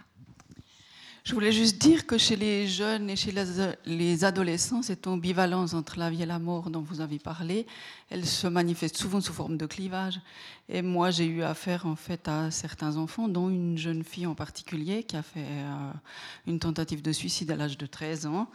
Et en fait, euh, quand elle, est, a été hospitalisée, mais très courtement, et quand elle est revenue en thérapie chez moi, en fait, ce qu'elle m'a confié, c'est combien elle était choquée par son acte et combien elle s'imaginait pas qu'elle était capable d'aller si loin. Et je trouve que c'est assez important de voir que chez les enfants, ils n'ont pas du tout une représentation de la mort qui est la même que chez les adultes. Et certaines fois, c'est un acte d'appel au secours désespéré. Et puis, heureusement qu'elle s'est loupée. Je veux dire, dans le sens où après, elle a pu prendre conscience de plein de choses. Mais c'est avant l'acte, c'est comme s'ils avaient l'impression qu'après l'acte, ils allaient quand même encore vivre. Et je trouve que ça, c'est quand même important à soulever. Alors c'est très, ça c'est frappant à l'adolescence, hein, c'est le fait que si je meurs, c'est pas, pas définitif. Euh, et, souvent, ben, l'adolescent ne se rend pas compte. Et puis, une autre chose par rapport aux gestes suicidaires, on sait que dans les derniers moments, il y a une dissociation. Enfin, les gens se dissocient à un moment donné. C'est-à-dire qu'ils sont plus. Euh, les émotions ne se connectent plus finalement aux actes qu'ils sont en train de faire, ce qui peut être très choquant quand les gens ben, prennent leur conscience de ce qui s'est passé en disant mais c'était pas moi finalement, j'ai pas, pas fait ça ou c'était très, enfin, c'est un, peu compliqué. Je sais pas si Raphaël, tu veux, par rapport à l'aspect jeune. Voilà, je vous propose qu'on s'arrête là. Merci infiniment à Raphaël Tellin, merci infiniment à Stéphane Saillant pour euh, tout ce que vous avez amené ce soir. Merci à vous pour vos questions, euh, pour ce que ça a amené aussi comme nouveaux aspects. Et puis, ben, j'ai envie de dire, euh, soyons attentifs aux solitudes des uns et des autres. Ça résoudra peut-être pas tout, mais en tout cas, tendons l'oreille. Merci à tous les deux. Et puis, il reste encore un petit moment si vous avez encore quelques petites questions. Bonne fin de soirée à tous.